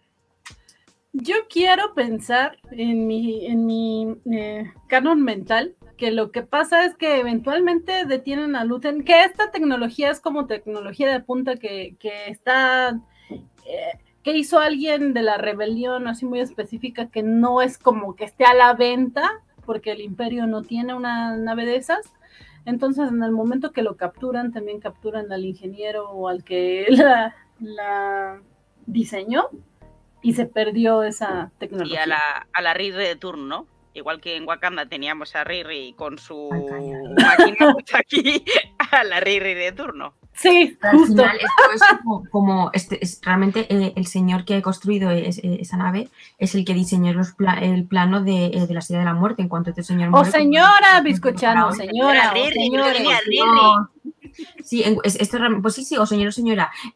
O ente, ser humano, ser vivo, eh, diseño, en cuanto esa persona muere, si no ha escrito las cosas en ningún sitio, pues como que el conocimiento se pierde. Y luego también yo creo que aquí tenemos como es antes de rebelión, después de rebelión, y como que eh, había más presupuesto en general en el mundo antes de la rebelión, y la rebelión merma ambas partes y hacen que luego ambas partes tengan menos dinero y menos tecnología y menos cosas, porque al final la revolución cuesta dinero a ambos lados y se quedan eh, Sí, eso también podría ser una explicación. O sea, se supone que estas naves se supone que es de Fondor y Fondor era de los hay de estos que se dedicaban a hacer muchas armas, entonces se supone que por eso tiene sentido. Se supone que ellos hicieron también destructores para el imperio en su momento. Entonces, por eso es que podían tener como ese, probablemente era como un prototipo o algo así. Pero también lo, otro es que si estaban manejando cosas del pasado, acuérdense que luego en Star Wars decimos que hay naves que son como más poderosas de antes. en los libros hay el, el que era el destructor de soles, que también era una tecnología como más antigua, que era de lo de las guerras clónicas o algo así, era esa nave. Entonces, sí hay cosas donde tecnológicamente había más evolucionadas hacia el pasado, pero esta nave sí está bien padre. Y el, la nave que vemos del Imperio, esa salió la primera vez en solo. Y, todo, o sea, toda la escena de acción está súper bien hecha porque dijimos, bueno, a lo mejor va a ser lo, lo clásico de que vas a tratar de jalar el rayo tractor, pero también tiene sentido que le lances cosas al rayo tractor si lo tienes tan a la mano. y Sí, ya lo último, cuando se avientan los láseres, yo dije, ah, le va a lanzar como unas granadas o algo. Yo Y, los, también. y yo dije, ah, la... Pero aparte es súper bueno para disparar, o sea, todos así como de, puta, ¿en qué momento este cuate es así? Es la mejor escena de James Bond en el espacio que vamos a poder tener. Sí, toda la escena es, es una joya. Acá lo que discutíamos, Isidro, es por qué si tenían estas naves anteriormente a la rebelión, después ya no las vemos en Star Wars. Y yo les decía que a lo mejor es porque capturaron al ingeniero que hizo este prototipo y se perdió el diseño. Y Biscochan eh, argumenta que puede ser que la falta de dinero hizo que ya no se pudieran producir más. No, esa es una o dos, haces cambios, que fue lo que vimos en la Primera Guerra Mundial, por ejemplo, la evolución de los tanques fue extremadamente rápida. Y teníamos precisamente este tema. Los tanques de, Francia eran tanques que tenían este, el metal muy delgado y los tanques ingleses eran tanques mucho más pesados. Hasta que en algún momento se juntan, porque al principio no se querían juntar para compartir tecnología, entonces por eso en ambos lados les daban, hasta que se roban unos tanques alemanes, entonces dicen, oigan, pues podemos fusionar esto. Entonces, en las guerras lo que pasa es que tecnología que en algún momento piensas que va a funcionar, la contrarrestas muy rápido. Igual le pasó a los submarinos alemanes. Iban cazando como fieras en la Segunda Guerra Mundial, generan los destructores, los aliados, y entonces empiezan a cazar a los, a los submarinos. Entonces, muy rápido esa tecnología se vuelve, se, se pierde su efectividad y haces la que sigue. Entonces, Que en este caso, perdón, en, en el caso de Star Wars, pues es la estrella de la muerte, ¿no? Es la que utiliza la tecnología láser. O sea, tienes eso y, por ejemplo, los, lo que hiciste en algún momento fue estos destructores imperiales que lo que hacían eran, tienen como burbujitas y esos lo que hacían eran campos para evitar precisamente eso, que no pudieses como robarte el rayo eh, de atracción, sino que generabas como un campo gravitacional. Porque en algún momento Luke en la de Herederos del Imperio hace algo parecido.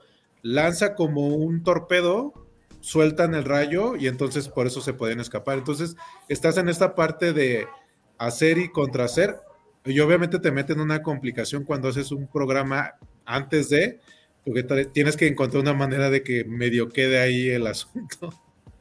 Sí, y siento que esto no termina de estar muy bien explicado, no termina de quedar del todo bien, pero igual se vio increíble, espectacular, y ojalá que metan más de este tipo de cosas porque están bien bonitas. Nos dice eh, Félix Farsar que ya se iba, espero que todavía nos escucha. Parafraseando el último samurái de Tom Cruise, le contaré cómo vivió. Eso es Andor. Eh, también saludamos a en Sabhara que nos dice saludos y no lloren. Pues ya, ya lloramos. Ahorita ya no, pero ya lloramos. Ocupo para traslado de Ciudad de México, no de F, nos dice Félix, eh, esta nave de, de Luthen, y que no el que diseña los, los planos de la Estrella de la Muerte es el casi futuro suegro de Andor. O sea, ¿te refieres al papá de... Este... Ay, ¿cómo se llama? ¿De Jean? De Jim O-. Eh, Sí, Enzo algo, creo, dice. Y bueno, ya se despide. Gracias por un gran programa. Buenas noches, buenas noches, Félix. Nos dice Vale García. Yo grité cuando hizo eso. Se mamaron con el uso de la escena de acción. No extrañaba las navecitas de Andor y aún así la amé. Me, me imagino que se refiere a la, eh, la escena donde saca los láser de la nave. Es que de verdad sí se vio muy, muy, muy impresionante. O también cuando rompió el atractor que menciona Isidro, también eso sí se vio como, oh, qué efectivo. Eh, nos dice Javier, Luten es el único que piensa fuera de la caja. Estoy de acuerdo con la idea de que es un prototipo. Ok, eh, pues sí, a menos de que quieran seguir hablando de, de esto, vamos a lo que sigue, que pues ya básicamente es eh, esta escena en donde Cassian se entera de que su mamá ya se fue a vivir la rebelión a otro lado. Y como dijimos, eh, bueno, ya dijo Neto muy bien cómo es que se despide de, de, de ay, ¿cómo se llama? De Melchi. que, esta pistola y la fuerza te acompañe porque mi dinero no. Entonces, eh, ya vimos eso. Estuve leyendo, les voy a mentir si les dijera que, yo lo relacioné, porque la verdad es que ya no me acuerdo, hay que ver otra vez Rogue One, pero en la última escena de Cassian, cuando está viendo al horizonte, dicen que es un paralelismo a, a la escena donde se despide de Jean en Rogue One, que también está previendo su propia muerte, entonces acá cuando piensa en la muerte de su mamá, ve hacia el horizonte en este planeta y hay una escena casi clonada en Rogue One, que hay que ver de nuevo Rogue One porque ya se me olvidaron un buen de cosas. Pero pues es esto. Ya estamos como preparándonos para el final. Esperaba también de alguna manera que hubiera eh, pues un punto más alto de inflexión, pero difícilmente eh, en el siguiente episodio todos vámonos a Ferrix, porque Ferrix es la onda ¿Y qué opinan? ¿Qué, qué viene? ¿Qué viene para, para el final? Se viene, yo creo que toda la ceremonia, to, toda la ceremonia del funeral de, de Marva. Y ahí se va a liar porque seguramente Andor vaya para allá. Eh, Andor, aquí, antes de terminar con esto, bueno, más bien para terminar con esto, vamos a ver esta imagen que, que la señorita Melon nos compartió en, eh, bueno, me compartió, que nos dice la última toma con Cassian observando la puesta del sol de Niamos, evoca el final del personaje en Scarif, en Rogue One, y supone al fin el cambio de pensamiento del personaje respecto al imperio. En este momento está solo, en Rogue One ya no, está junto a Jin. Y esto es un apunte de la fragua de Beskar. Eh, ya lo saben, saludos a la fragua de Beskar. Eh, y es justo lo que mencionábamos de, de este paralelismo entre ambas historias. Sí, ya estamos con, ahora sí Andor ya se sumó al imperio, ahora, digo, contra el imperio, ahora sí Andor, creo que sí. Después de, de, este episodio es ahora sí. Ahora ya sí, ahora ya ni dudas. Es, es triste porque su mamá estaba como bien, bien metida con esto y ya no le va a tocar verlo, pero pues igual en honor a ella lo haga. Y también queda ver qué pasa con Vix, que se ve sí, totalmente perdida sí. la mujer. Pobrecita, me da, me da mucha angustia lo de Vix, ¿eh? O sea, lo, lo, pasó muy mal cada vez que la, en el capítulo hoy cuando sale que no puede ni andar por los pasillos. Uf, pobrecilla. Yo creo que el capítulo que viene está claro que por mucho que yo no quiera, Andor va a ir ahí y al final la van a rescatar. Sí. O va de a morir. Hecho, en un gran spoiler que dio Aria Arjona, sí dijo, sí me van a ver en, en la temporada 2 y es así de, ¡Hey! Gracias, gracias por el spoiler, sufría mucho. No sé, igual y la vemos nada más para que se muera. Pero ella ya la puede vemos decir. en recuerdo. Ella dijo y que la vamos a ver en la temporada 2. No, pobrecita, que sufro, sufro con ella mucho. Nos dice, nos dice Sophie, ¿creen que la serie termine con un final medio feliz o con un cliffhanger eh, extra dramático? Hander. O sea, Extra, Eh, extra dramático. Spoiler, este, bueno, la temporada 1, quién sabe, igual y es el cliffhanger, eh, o no sé, no sé qué esperar. Según yo, va a ser un poco como lo que dijo la señorita Melón al principio, pero spoiler, temporada 2 termina donde empieza Rogue One, así que de verdad ya sabemos hacia dónde va, el caso es ver cómo llegamos a ese lugar. Pero bueno, entonces eh, ya vamos cerrando, a menos Isidro ya no dijiste nada para el final. Bueno, eh, si quieres comentar algo, si no, vámonos con las preguntas de escuchar.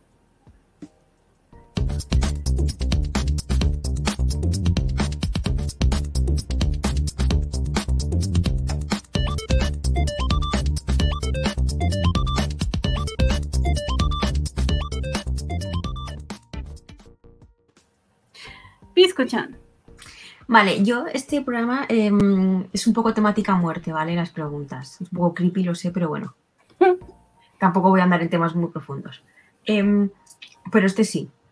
Vosotros aquí en este capítulo nos dicen que, que, que Marva cuando muere la hace el ladrillo. ¿Vosotros habéis pensado alguna vez cómo os gustaría morir? O sea, si queréis que os incineren, que os entierren, que os momifiquen, que os... yo sí lo he pensado. Ok, vamos, Dan. Yo si muero primero, quiero que todo lo que se pueda donar de mi persona se done, lo que sirva, pues para otro, porque yo para qué lo quiero si ya estoy muerta.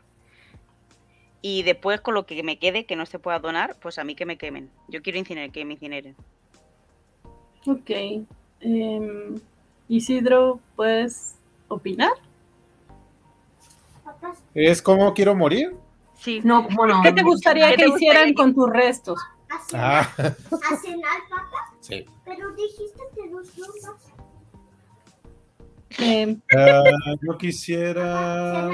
Sí. Yo quisiera pegar en la radio. Ah, no. él quisiera cenar con su hijo para que esté Este, contento. no. No, pues ahí que me dejen ahí en el cementerio, está bien.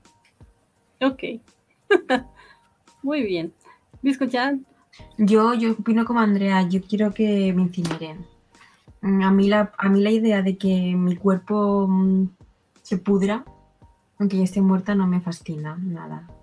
Pero prefiero que me incineren, me quemen, con mis cenizas planten un árbol o hagan cualquier cosa. Pero verme a mí misma pudriéndome no es una... mm, No me late. Ok. Eh, bueno, en mi caso sí he pensado demasiadísimo en eso. Tanto que hasta parece fiesta de funeral. Porque. Ah, pero, pero, pero antes, este, que sí donen mis cosas. O sea, mis órganos. Es muy bien, muy bien. Ok, ok, muy bien.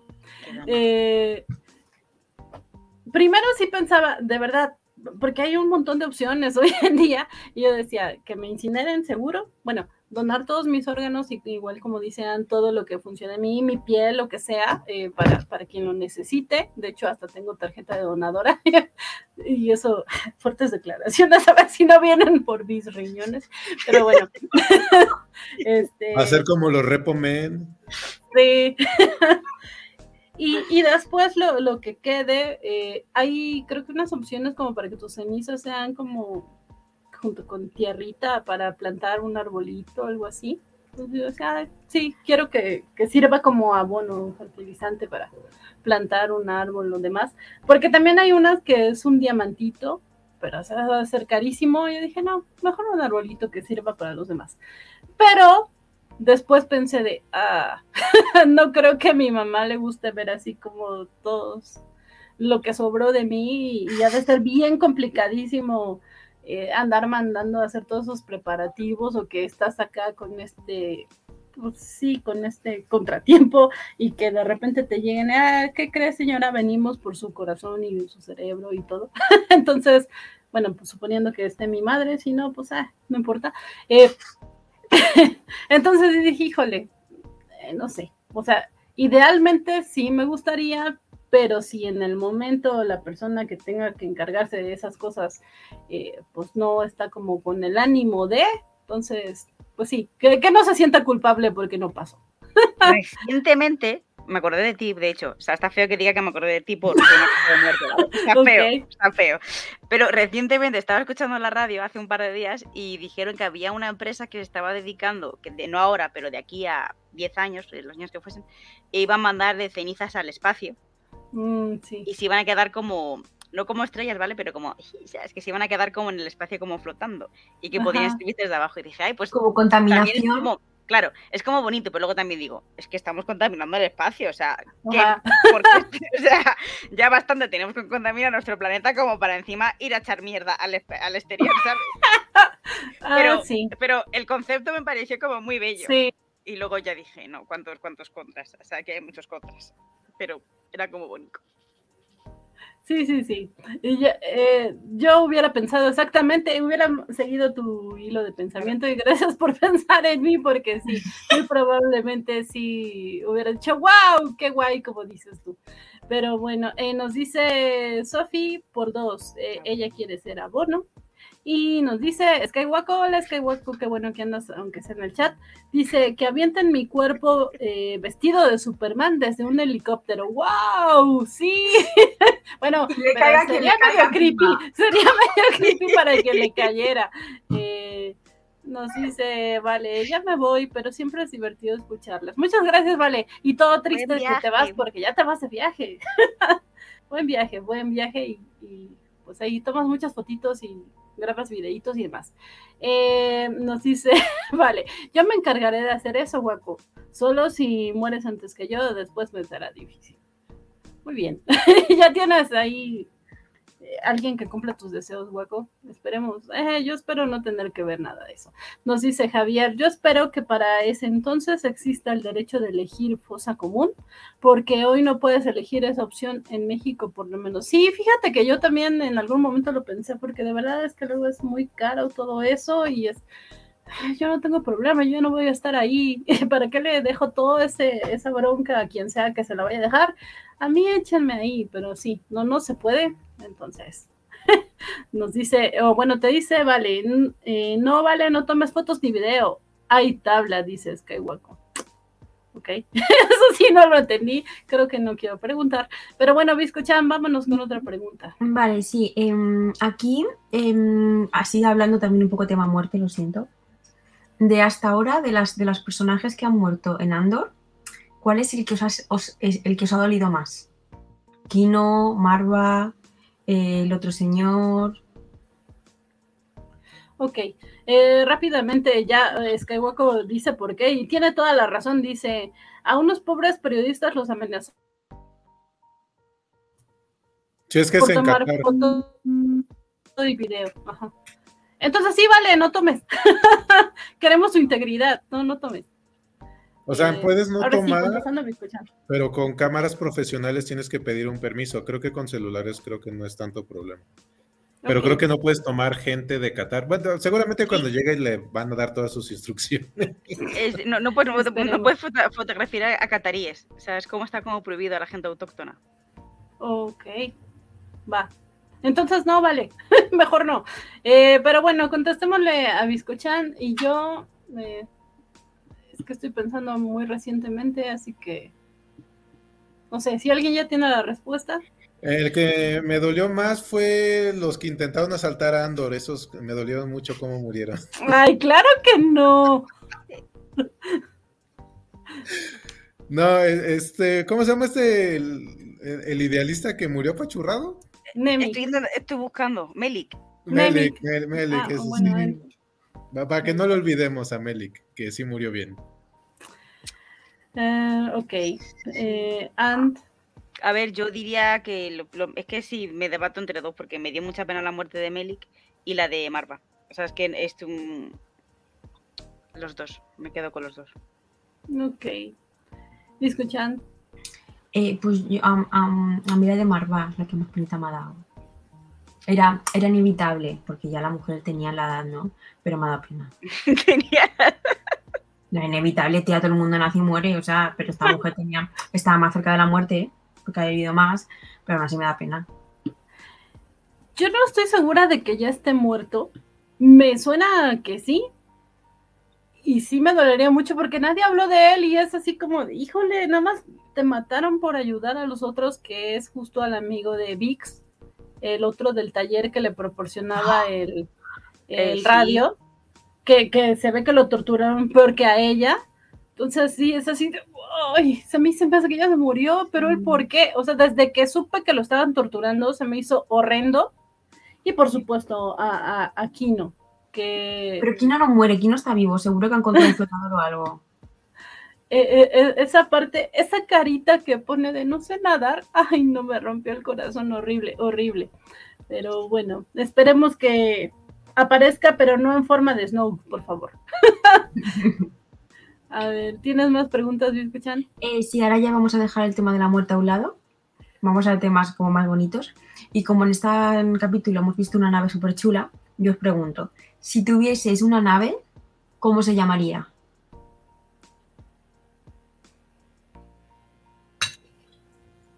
Todas las grandes naves tienen un nombre. Mira, pues para no copiarle a, a, a Hera, le voy a poner Phantom. para no ponerle Ghost, le pongo Phantom. ok. Este, eh, ¿a ustedes. A la mía le pondría malvavisco. Uh, ¡Ah! ¡Qué bonito! Yo creo que la llamaría Furiosity. Ok. Muy bien. ¿Y tú, escuchan? Yo la llamaría Chorlington. Chorlington. Chorlington, como, como los rescatadores en Calculolandia. Em, Ah, el pajarraco. Ok. Así la llama Chorlington. Entonces yo realmente a la mía la llamaría Chorlington. Ok. Está Aquí interesante. Chorlington 345. Deseamos eh, aterrizar. Ok. ok. Suena bien. Así que tú también te lo vas a Entre Churliton, Malvavisco y, y ¿cuál, cuál era la tuya? Furiosity. Sí, está- están pro sus nombres. Muy bien. ¿Tienes otra pregunta, Biscochan? Pues ya el último truco para una pregunta que os hago a nivel cotidiano. Como en este capítulo en teoría vamos a llorar mucho o hemos llorado mucho y en el capítulo que viene también vamos a llorar mucho, se comentaba que vamos a llorar más que las cebollas. Entonces, ¿vosotros qué tips utilizáis para cortar cebolla y no llorar? ¿Existe alguno? ¿Es una leyenda urbana?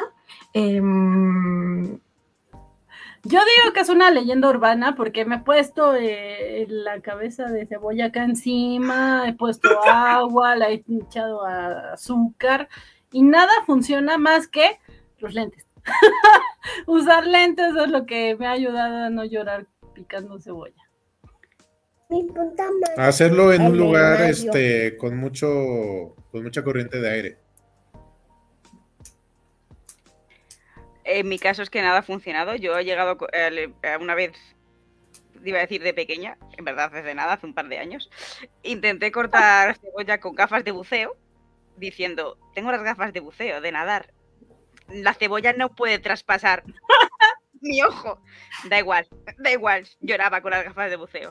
Fue, fue más inteligente que tú. Entonces no, no funcionó. Y, y no, no, es que es horrible. O sea, y con gafas, es que yo, con, yo antes llevaba gafas de ver y yo creo que lloraba igual con la cebolla.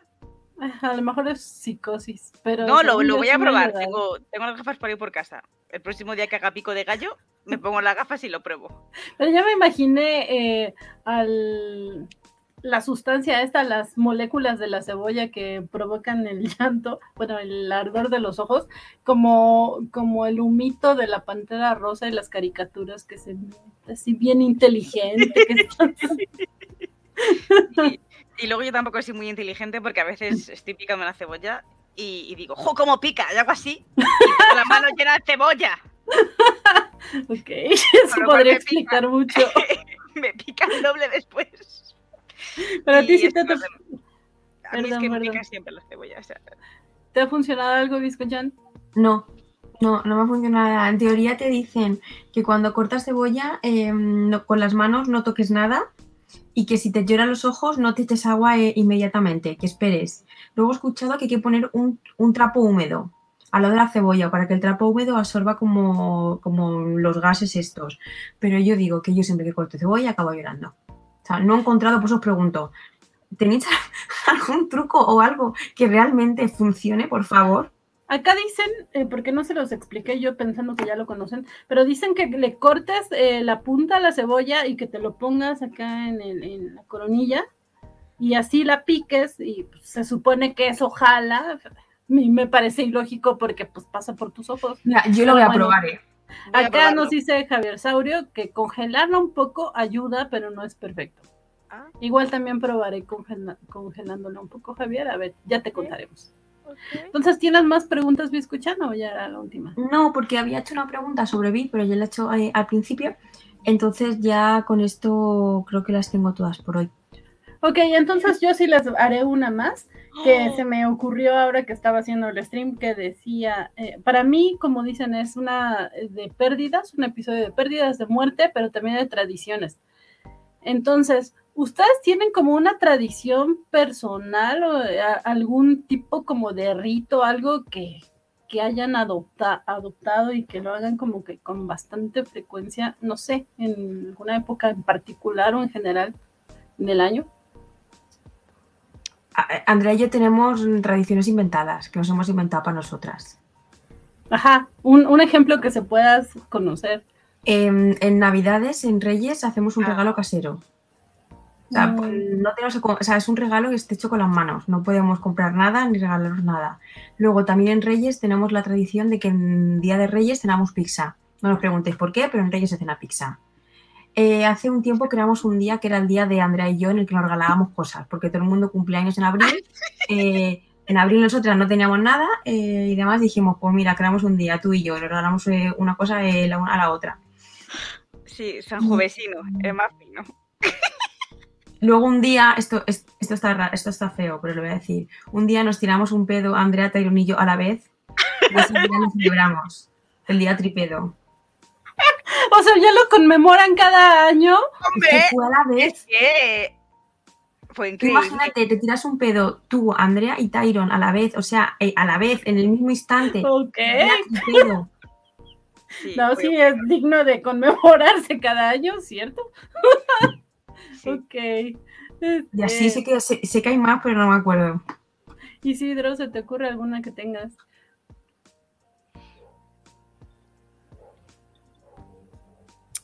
Pues antes, antes de casarme, lo que hacía me gustaba sentarme en medio, en medio, en las películas. Contaba las sillas de un lado y del otro. Wow. Pero ya después, ya este, cuando empecé a estar con, con- de novio y con mi esposa, a ella le gustaba sentarse en cualquier lado, entonces tuve que quitar eso porque ya no servía. Pero antes sí, tenía como muy claro cuál era el en medio de las películas, de las salas, de casi todas las salas. Wow. Wow. Qué impresión.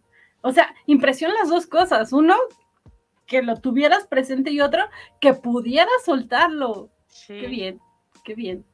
Eh, pues yo, eh, eh, es que esto es muy común, bueno, todo es muy común. Eh, esto de ver a fuerza, a fuerza, a fuerza los especiales de Peanuts y de, y de Ah. Garfield en Halloween y en Navidad.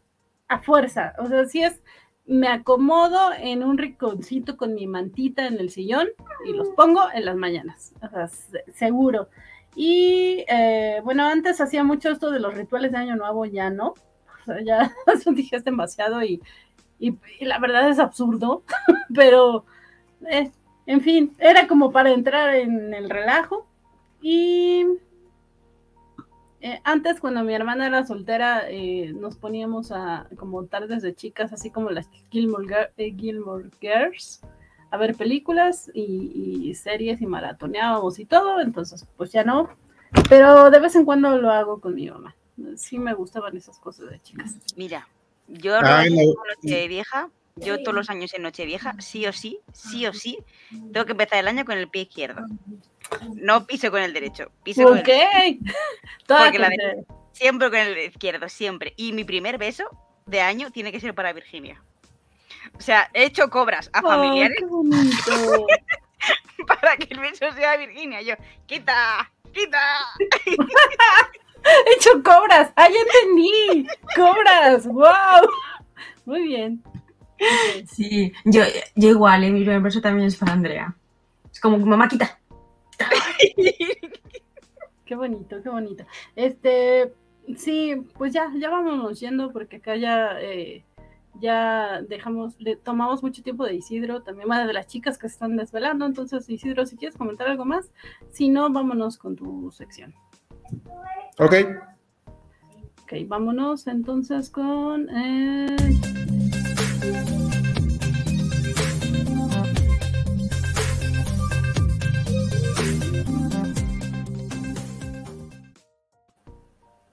Las recomendaciones de Isidro y tus últimos comentarios. mis últimos comentarios. La recomendación es este, que vayan al cine. Bueno, aquí en México, este, en España no sé si esté. Es una interesante. Son dos productos que pueden hablar entre ellos. Uno es la película de este Iñárritu, la de Bardo, que por favor véanla en el cine. Ya no está en IMAX, pero si la vuelven a poner en IMAX, véanla porque sí. Todo su apartado visual es muy interesante. Sí tiene una historia, porque mucha gente dice que no tiene historia y que nada más son como ideas. No, sí, sí tiene narrativa la, la película. Pero el tema que me gusta que trata Bardo es este de, de, de dónde venimos, a dónde, de dónde somos, pues.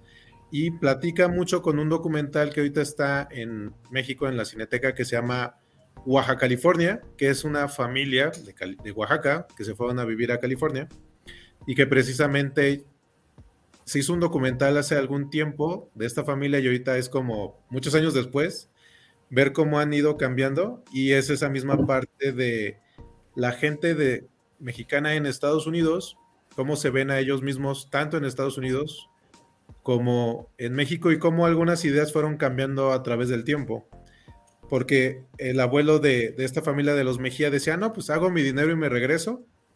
Y ahorita su posición es, ya no me puedo regresar porque toda la familia, o sea, su familia nuclear, está en California. Entonces dice aunque pudiese regresar a Oaxaca, pero pues nadie me va a ir a visitar allá, entonces mejor me quedo aquí para que si me muero en California, me vengan a visitar en California. Entonces, ambos productos son muy interesantes, pero me gustó la, la interacción que pueden hacer ambos. Uno es un documental y el otro es esta parte narrativa de ficción, pero que tocan el mismo tema de cuando nos vamos de algún lugar, qué es lo que sentimos y cómo vivimos con eso. Ok, interesante propuesta. La verdad es que yo no pensaba ver Bardo. no soy muy fan de Iñárritu, pero la veré por esa recomendación, Isidro. Muchas gracias. Y, y bueno, eh, últimos comentarios de Andor y, y dónde te encuentran. Ah, de Andor espero que se ponga bien locochón el próximo capítulo. Este, a lo mejor se pone bien loco así tipo este un lo que le llaman el Mexican standoff, de que todos estén así viéndose unos a los otros a ver quién hace el primer movimiento. Sí. Este, espero que haya mucha este, muerte y destrucción y cosas acá locochonas y que no se avienten ladrillos. Este, entonces, pero espero que termine bien la serie y que mucha gente, ya ahorita que se haya acabado, pues la gente le dé la oportunidad de, si no de corrido, pero sí aventársela pues, lo más seguido, para que pues los números este, también den. Digo que si Sandman logró su segunda temporada, entonces yo creo que Andor con su segunda temporada, yo creo que también lo va a lograr. Y este, me pueden encontrar en, en Twitter como este Doctor Doom 2099, ahí luego ando publicando cosas. Y eh, los podcasts, si ustedes escuchan podcasts, le pueden poner Planeta Virac, con B de bueno, el Virac. Y aprovecho para explicar, el Virac es un acrónimo de las, este, de las iniciales de mi esposa y de, la- de las mías. Por eso ¡Qué bonito! acomodamos, bello. ella es C- CHB y yo soy IRA, o sea, IRA. Entonces acomodamos las cosas y hicimos Virac. Y ya desde que éramos novios se nos ocurrió eso y ya lo hemos utilizado para muchas cosas. ¡Ay, qué bonito! Es Entonces, le hashtag. ponen- le ponen así Virac. Y lo que van a escuchar son los podcasts que hacemos con mis hijos, donde tratamos como temas diferentes y este nos toca hacer el de Zootopia más, que es estos mini cortos que se hicieron de Disney Plus. Entonces, este, y nos falta, no hemos acabado de hacer el de Lilo Lilo Cocodrilo, pero entonces para que lo escuchen. Dice, dice Sofi que lo shipea y saludos a tu esposa también, si por ahí en algún momento nos saluda. Felicidades, qué bonito que tengan esos proyectos en conjunto. Eh, vámonos, Visco Chan, con tus eh, opiniones finales y lo que quieras decir, dónde te encontramos y demás. Em, pues a mí Andor me, me está gustando mucho. Creo que el capítulo de la semana que viene nos va a dejar con ganas de más y más y más y más. Em, ayer fui a ver Wakanda Forever, que yo la llamaría Namor Forever o Tolocan Forever, pero no Wakanda Forever, porque al final he cogido un poco de asco a Wakanda. Lo siento mucho. Así que yo a partir de ahora eh, no solo voy a hacer esto. Solo. esto. Vale. Y, y nada, eh, mm, Namor, te quiero. eh, tú no eres el niño sin amor porque yo te voy a amar toda la vida. Como, Y yo que pensé que no iba a funcionar esa explicación de nombre, mira. sí, sí, o sea, además es que Namor lo tiene todo para ser un amor mío. O sea, es como medio sireno, o sea, flipa, es que es lo mejor del mundo. Eh, Medio tiene sireno. O sea, es que es lo más, lo más maravilloso. Luego tiene, bueno, lo del el Septun este que tiene es divino. Es el único personaje capaz o la única persona capaz de salir del agua con el pelo así cayéndote por la cabeza y parecer guapo. Porque cuidado, eso, eso, eso es muy complicado. Eso tiene una, una dignidad increíble. O sea, salgo de la piscina o del mar, sales así con el pelo siempre aquí para abajo, para atrás y él sale Sí. así súper divino por ahí y dices tú, wow, tío, eres que, es que eres lo más. Entonces, no, Bizcocha, ¿qué es lo que te gusta más? ¿Sus alitas o qué? todo, todo él. Él, él en conjunto. Por cierto, sufrí mucho cuando el Asuri está, va y le coge una ala. Mira, dije mala Sí, persona. yo también sufrí con eso. Qué doloroso, sí. Sucia, Sucia, eso es lo que eres. Muy bien. Ahí lo dejo. Y, y nada, yo estoy en redes sociales como Bizcochan, en Twitter y, y en Instagram. Promuevo la, eh, la vida vegana. Así que por favor, chicos, reducir vuestro consumo de huevo, carne, lácteos, miel y leche. Y reducir, reciclar y reutilizar. Y en amor, te quiero. Muchas gracias, Biscochan. Qué bueno. Eh, ah, estamos esperando desde que iniciaron las covacharlas un TikTok de ustedes y nomás no, no lo activan. Pero cuéntame de lo que quieras contar y no me Yo das ya estoy siguiendo. Ah, Gracias. ya, a, a Planeta Gracias, Viral. gracias. Sí, sí, sí. Ya estoy siguiendo. Eh, pues nada, señores redes, eh, redes sociales, señorita Melón, eh, Instagram, Twitter, TikTok. Es que de verdad, TikTok lo de- me lo quité porque perdía mucho tiempo en TikTok. Pero sí que es verdad que estaría guay hacer algo con TikTok porque Virginia no Ayer pone- quise hacer un vídeo y Andrea no quiso hacerlo.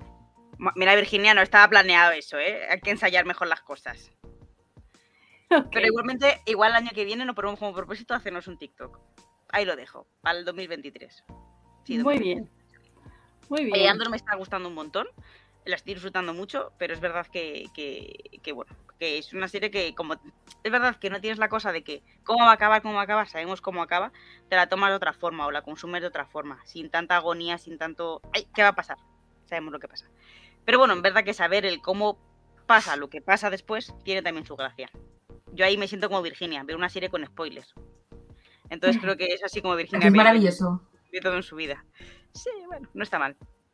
Y nada, mm, nosotras el sábado, por cierto, que no lo ha dicho Virginia, tenemos programa especial de mm, Crónica. Crónica de un Matarreyes, en el que hablaremos de los libros de El temor de un hombre sabio y El nombre del viento, lo he hecho al revés, en verdad.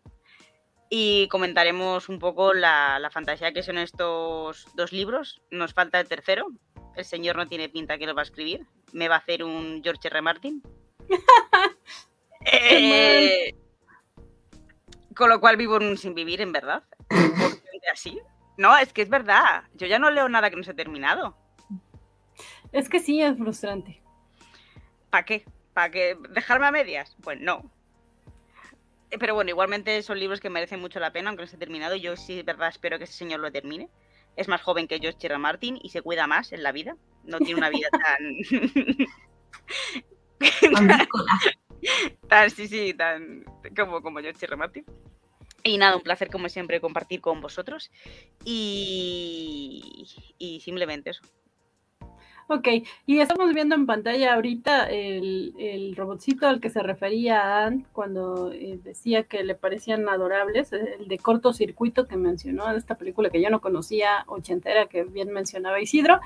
Y bueno, a mí me da como que se parece a- al Robercito, a los Robercitos de Marte. Así que ya, ya, ya me ganó. Ah, sí. A Curiosity, a, y a- ah, Curiosity.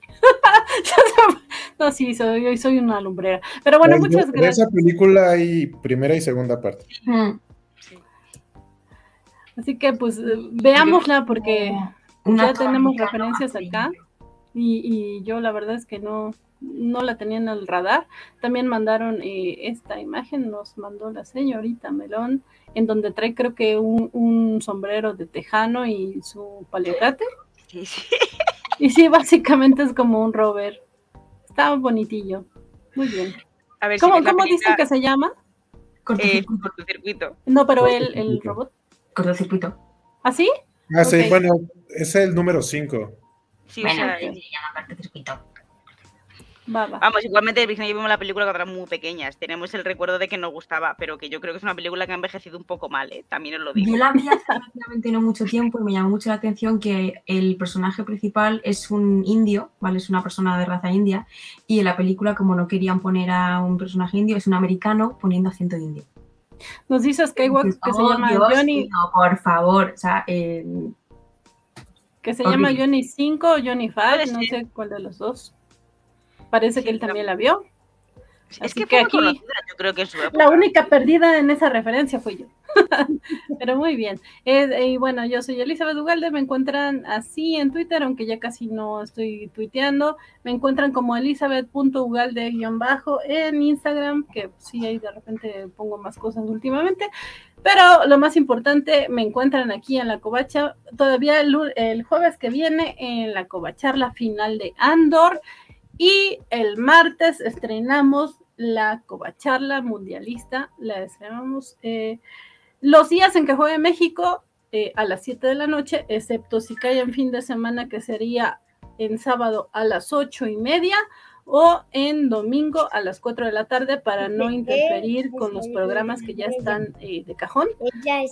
Pero en esos programas de Covacharla Mundialista eh, vamos a tener un panel variable. No les digo que muy extenso porque a los covachos no les gusta mucho el fútbol, pero sí habrá eh, cápsulas de varios covachos participantes. Acá las chicas están saludando a la pantalla, creo que están saludando al pequeño miembro de, del streaming del día de hoy. Muchos saluditos. Eh, pero bueno, eh, también tenemos programas covachos todavía, aunque el líder supremo anda eh, de misión por tierras catarianas la covacha no para y tenemos eh, eh, mañana a los cómics de la semana. Esperemos que, Bernardo ya esté mejor, que estaba un poco mal la semana pasada. Esperemos que, eh, que el Axel del Internet, que el Internet de Axel ya funcione. también tenemos sábado de covachando, donde las chicas estarán. Supongo que el programa del que hablan será covachando, que es en teoría a las 6 de la tarde. Tenemos los lunes, como siempre, de la covacha anime el martes que de la covacha mundialista que debuta este, este martes a las 7 y veremos si eh, las noticias gamer se mantienen a las 9 o si la movemos eh, algunas semanas a las eh, a los miércoles. Ya les estaremos anunciando en la semana. Pongan mucha atención, por favor. me parece que no hay un programa de, de vivo para el siguiente miércoles, así que pues igual y si funciona Aquí dice que hay uno de musicales, pero según yo, Vale ya no estuvo en ese. Creo que es el de esta semana, perdón. Estoy bien desconectada. Eh, jueves, ya saben, acá nos vemos. Viernes, los cómics de la semana. Ya le di la vuelta a todo. No, como siempre, se me anda pasando el domingo de Kobayashi Maru. Por supuesto, el domingo de Kobayashi Maru. Este, con una tripulación ahí brillante. Y de nuevo, nos despedimos de aquí del pequeño integrante Cobacho. Qué bueno que andas por acá. Muchas gracias. y, qué bonita, ahí tenemos a una, ¿cómo se llama esta niña? De Ladybug. Ahí, ahí. Muy bien. Sí, sí, sí. bueno, pues ya vámonos, vámonos ya, porque ya este, las visitantes tienen sueño, dice mi mamá, las chicas ya deben dormir. Eh, eh, también Isidro ya tiene que ir a ver ahí a sus pequeños integrantes y yo estoy buscando el outro como siempre. Vámonos, adiós.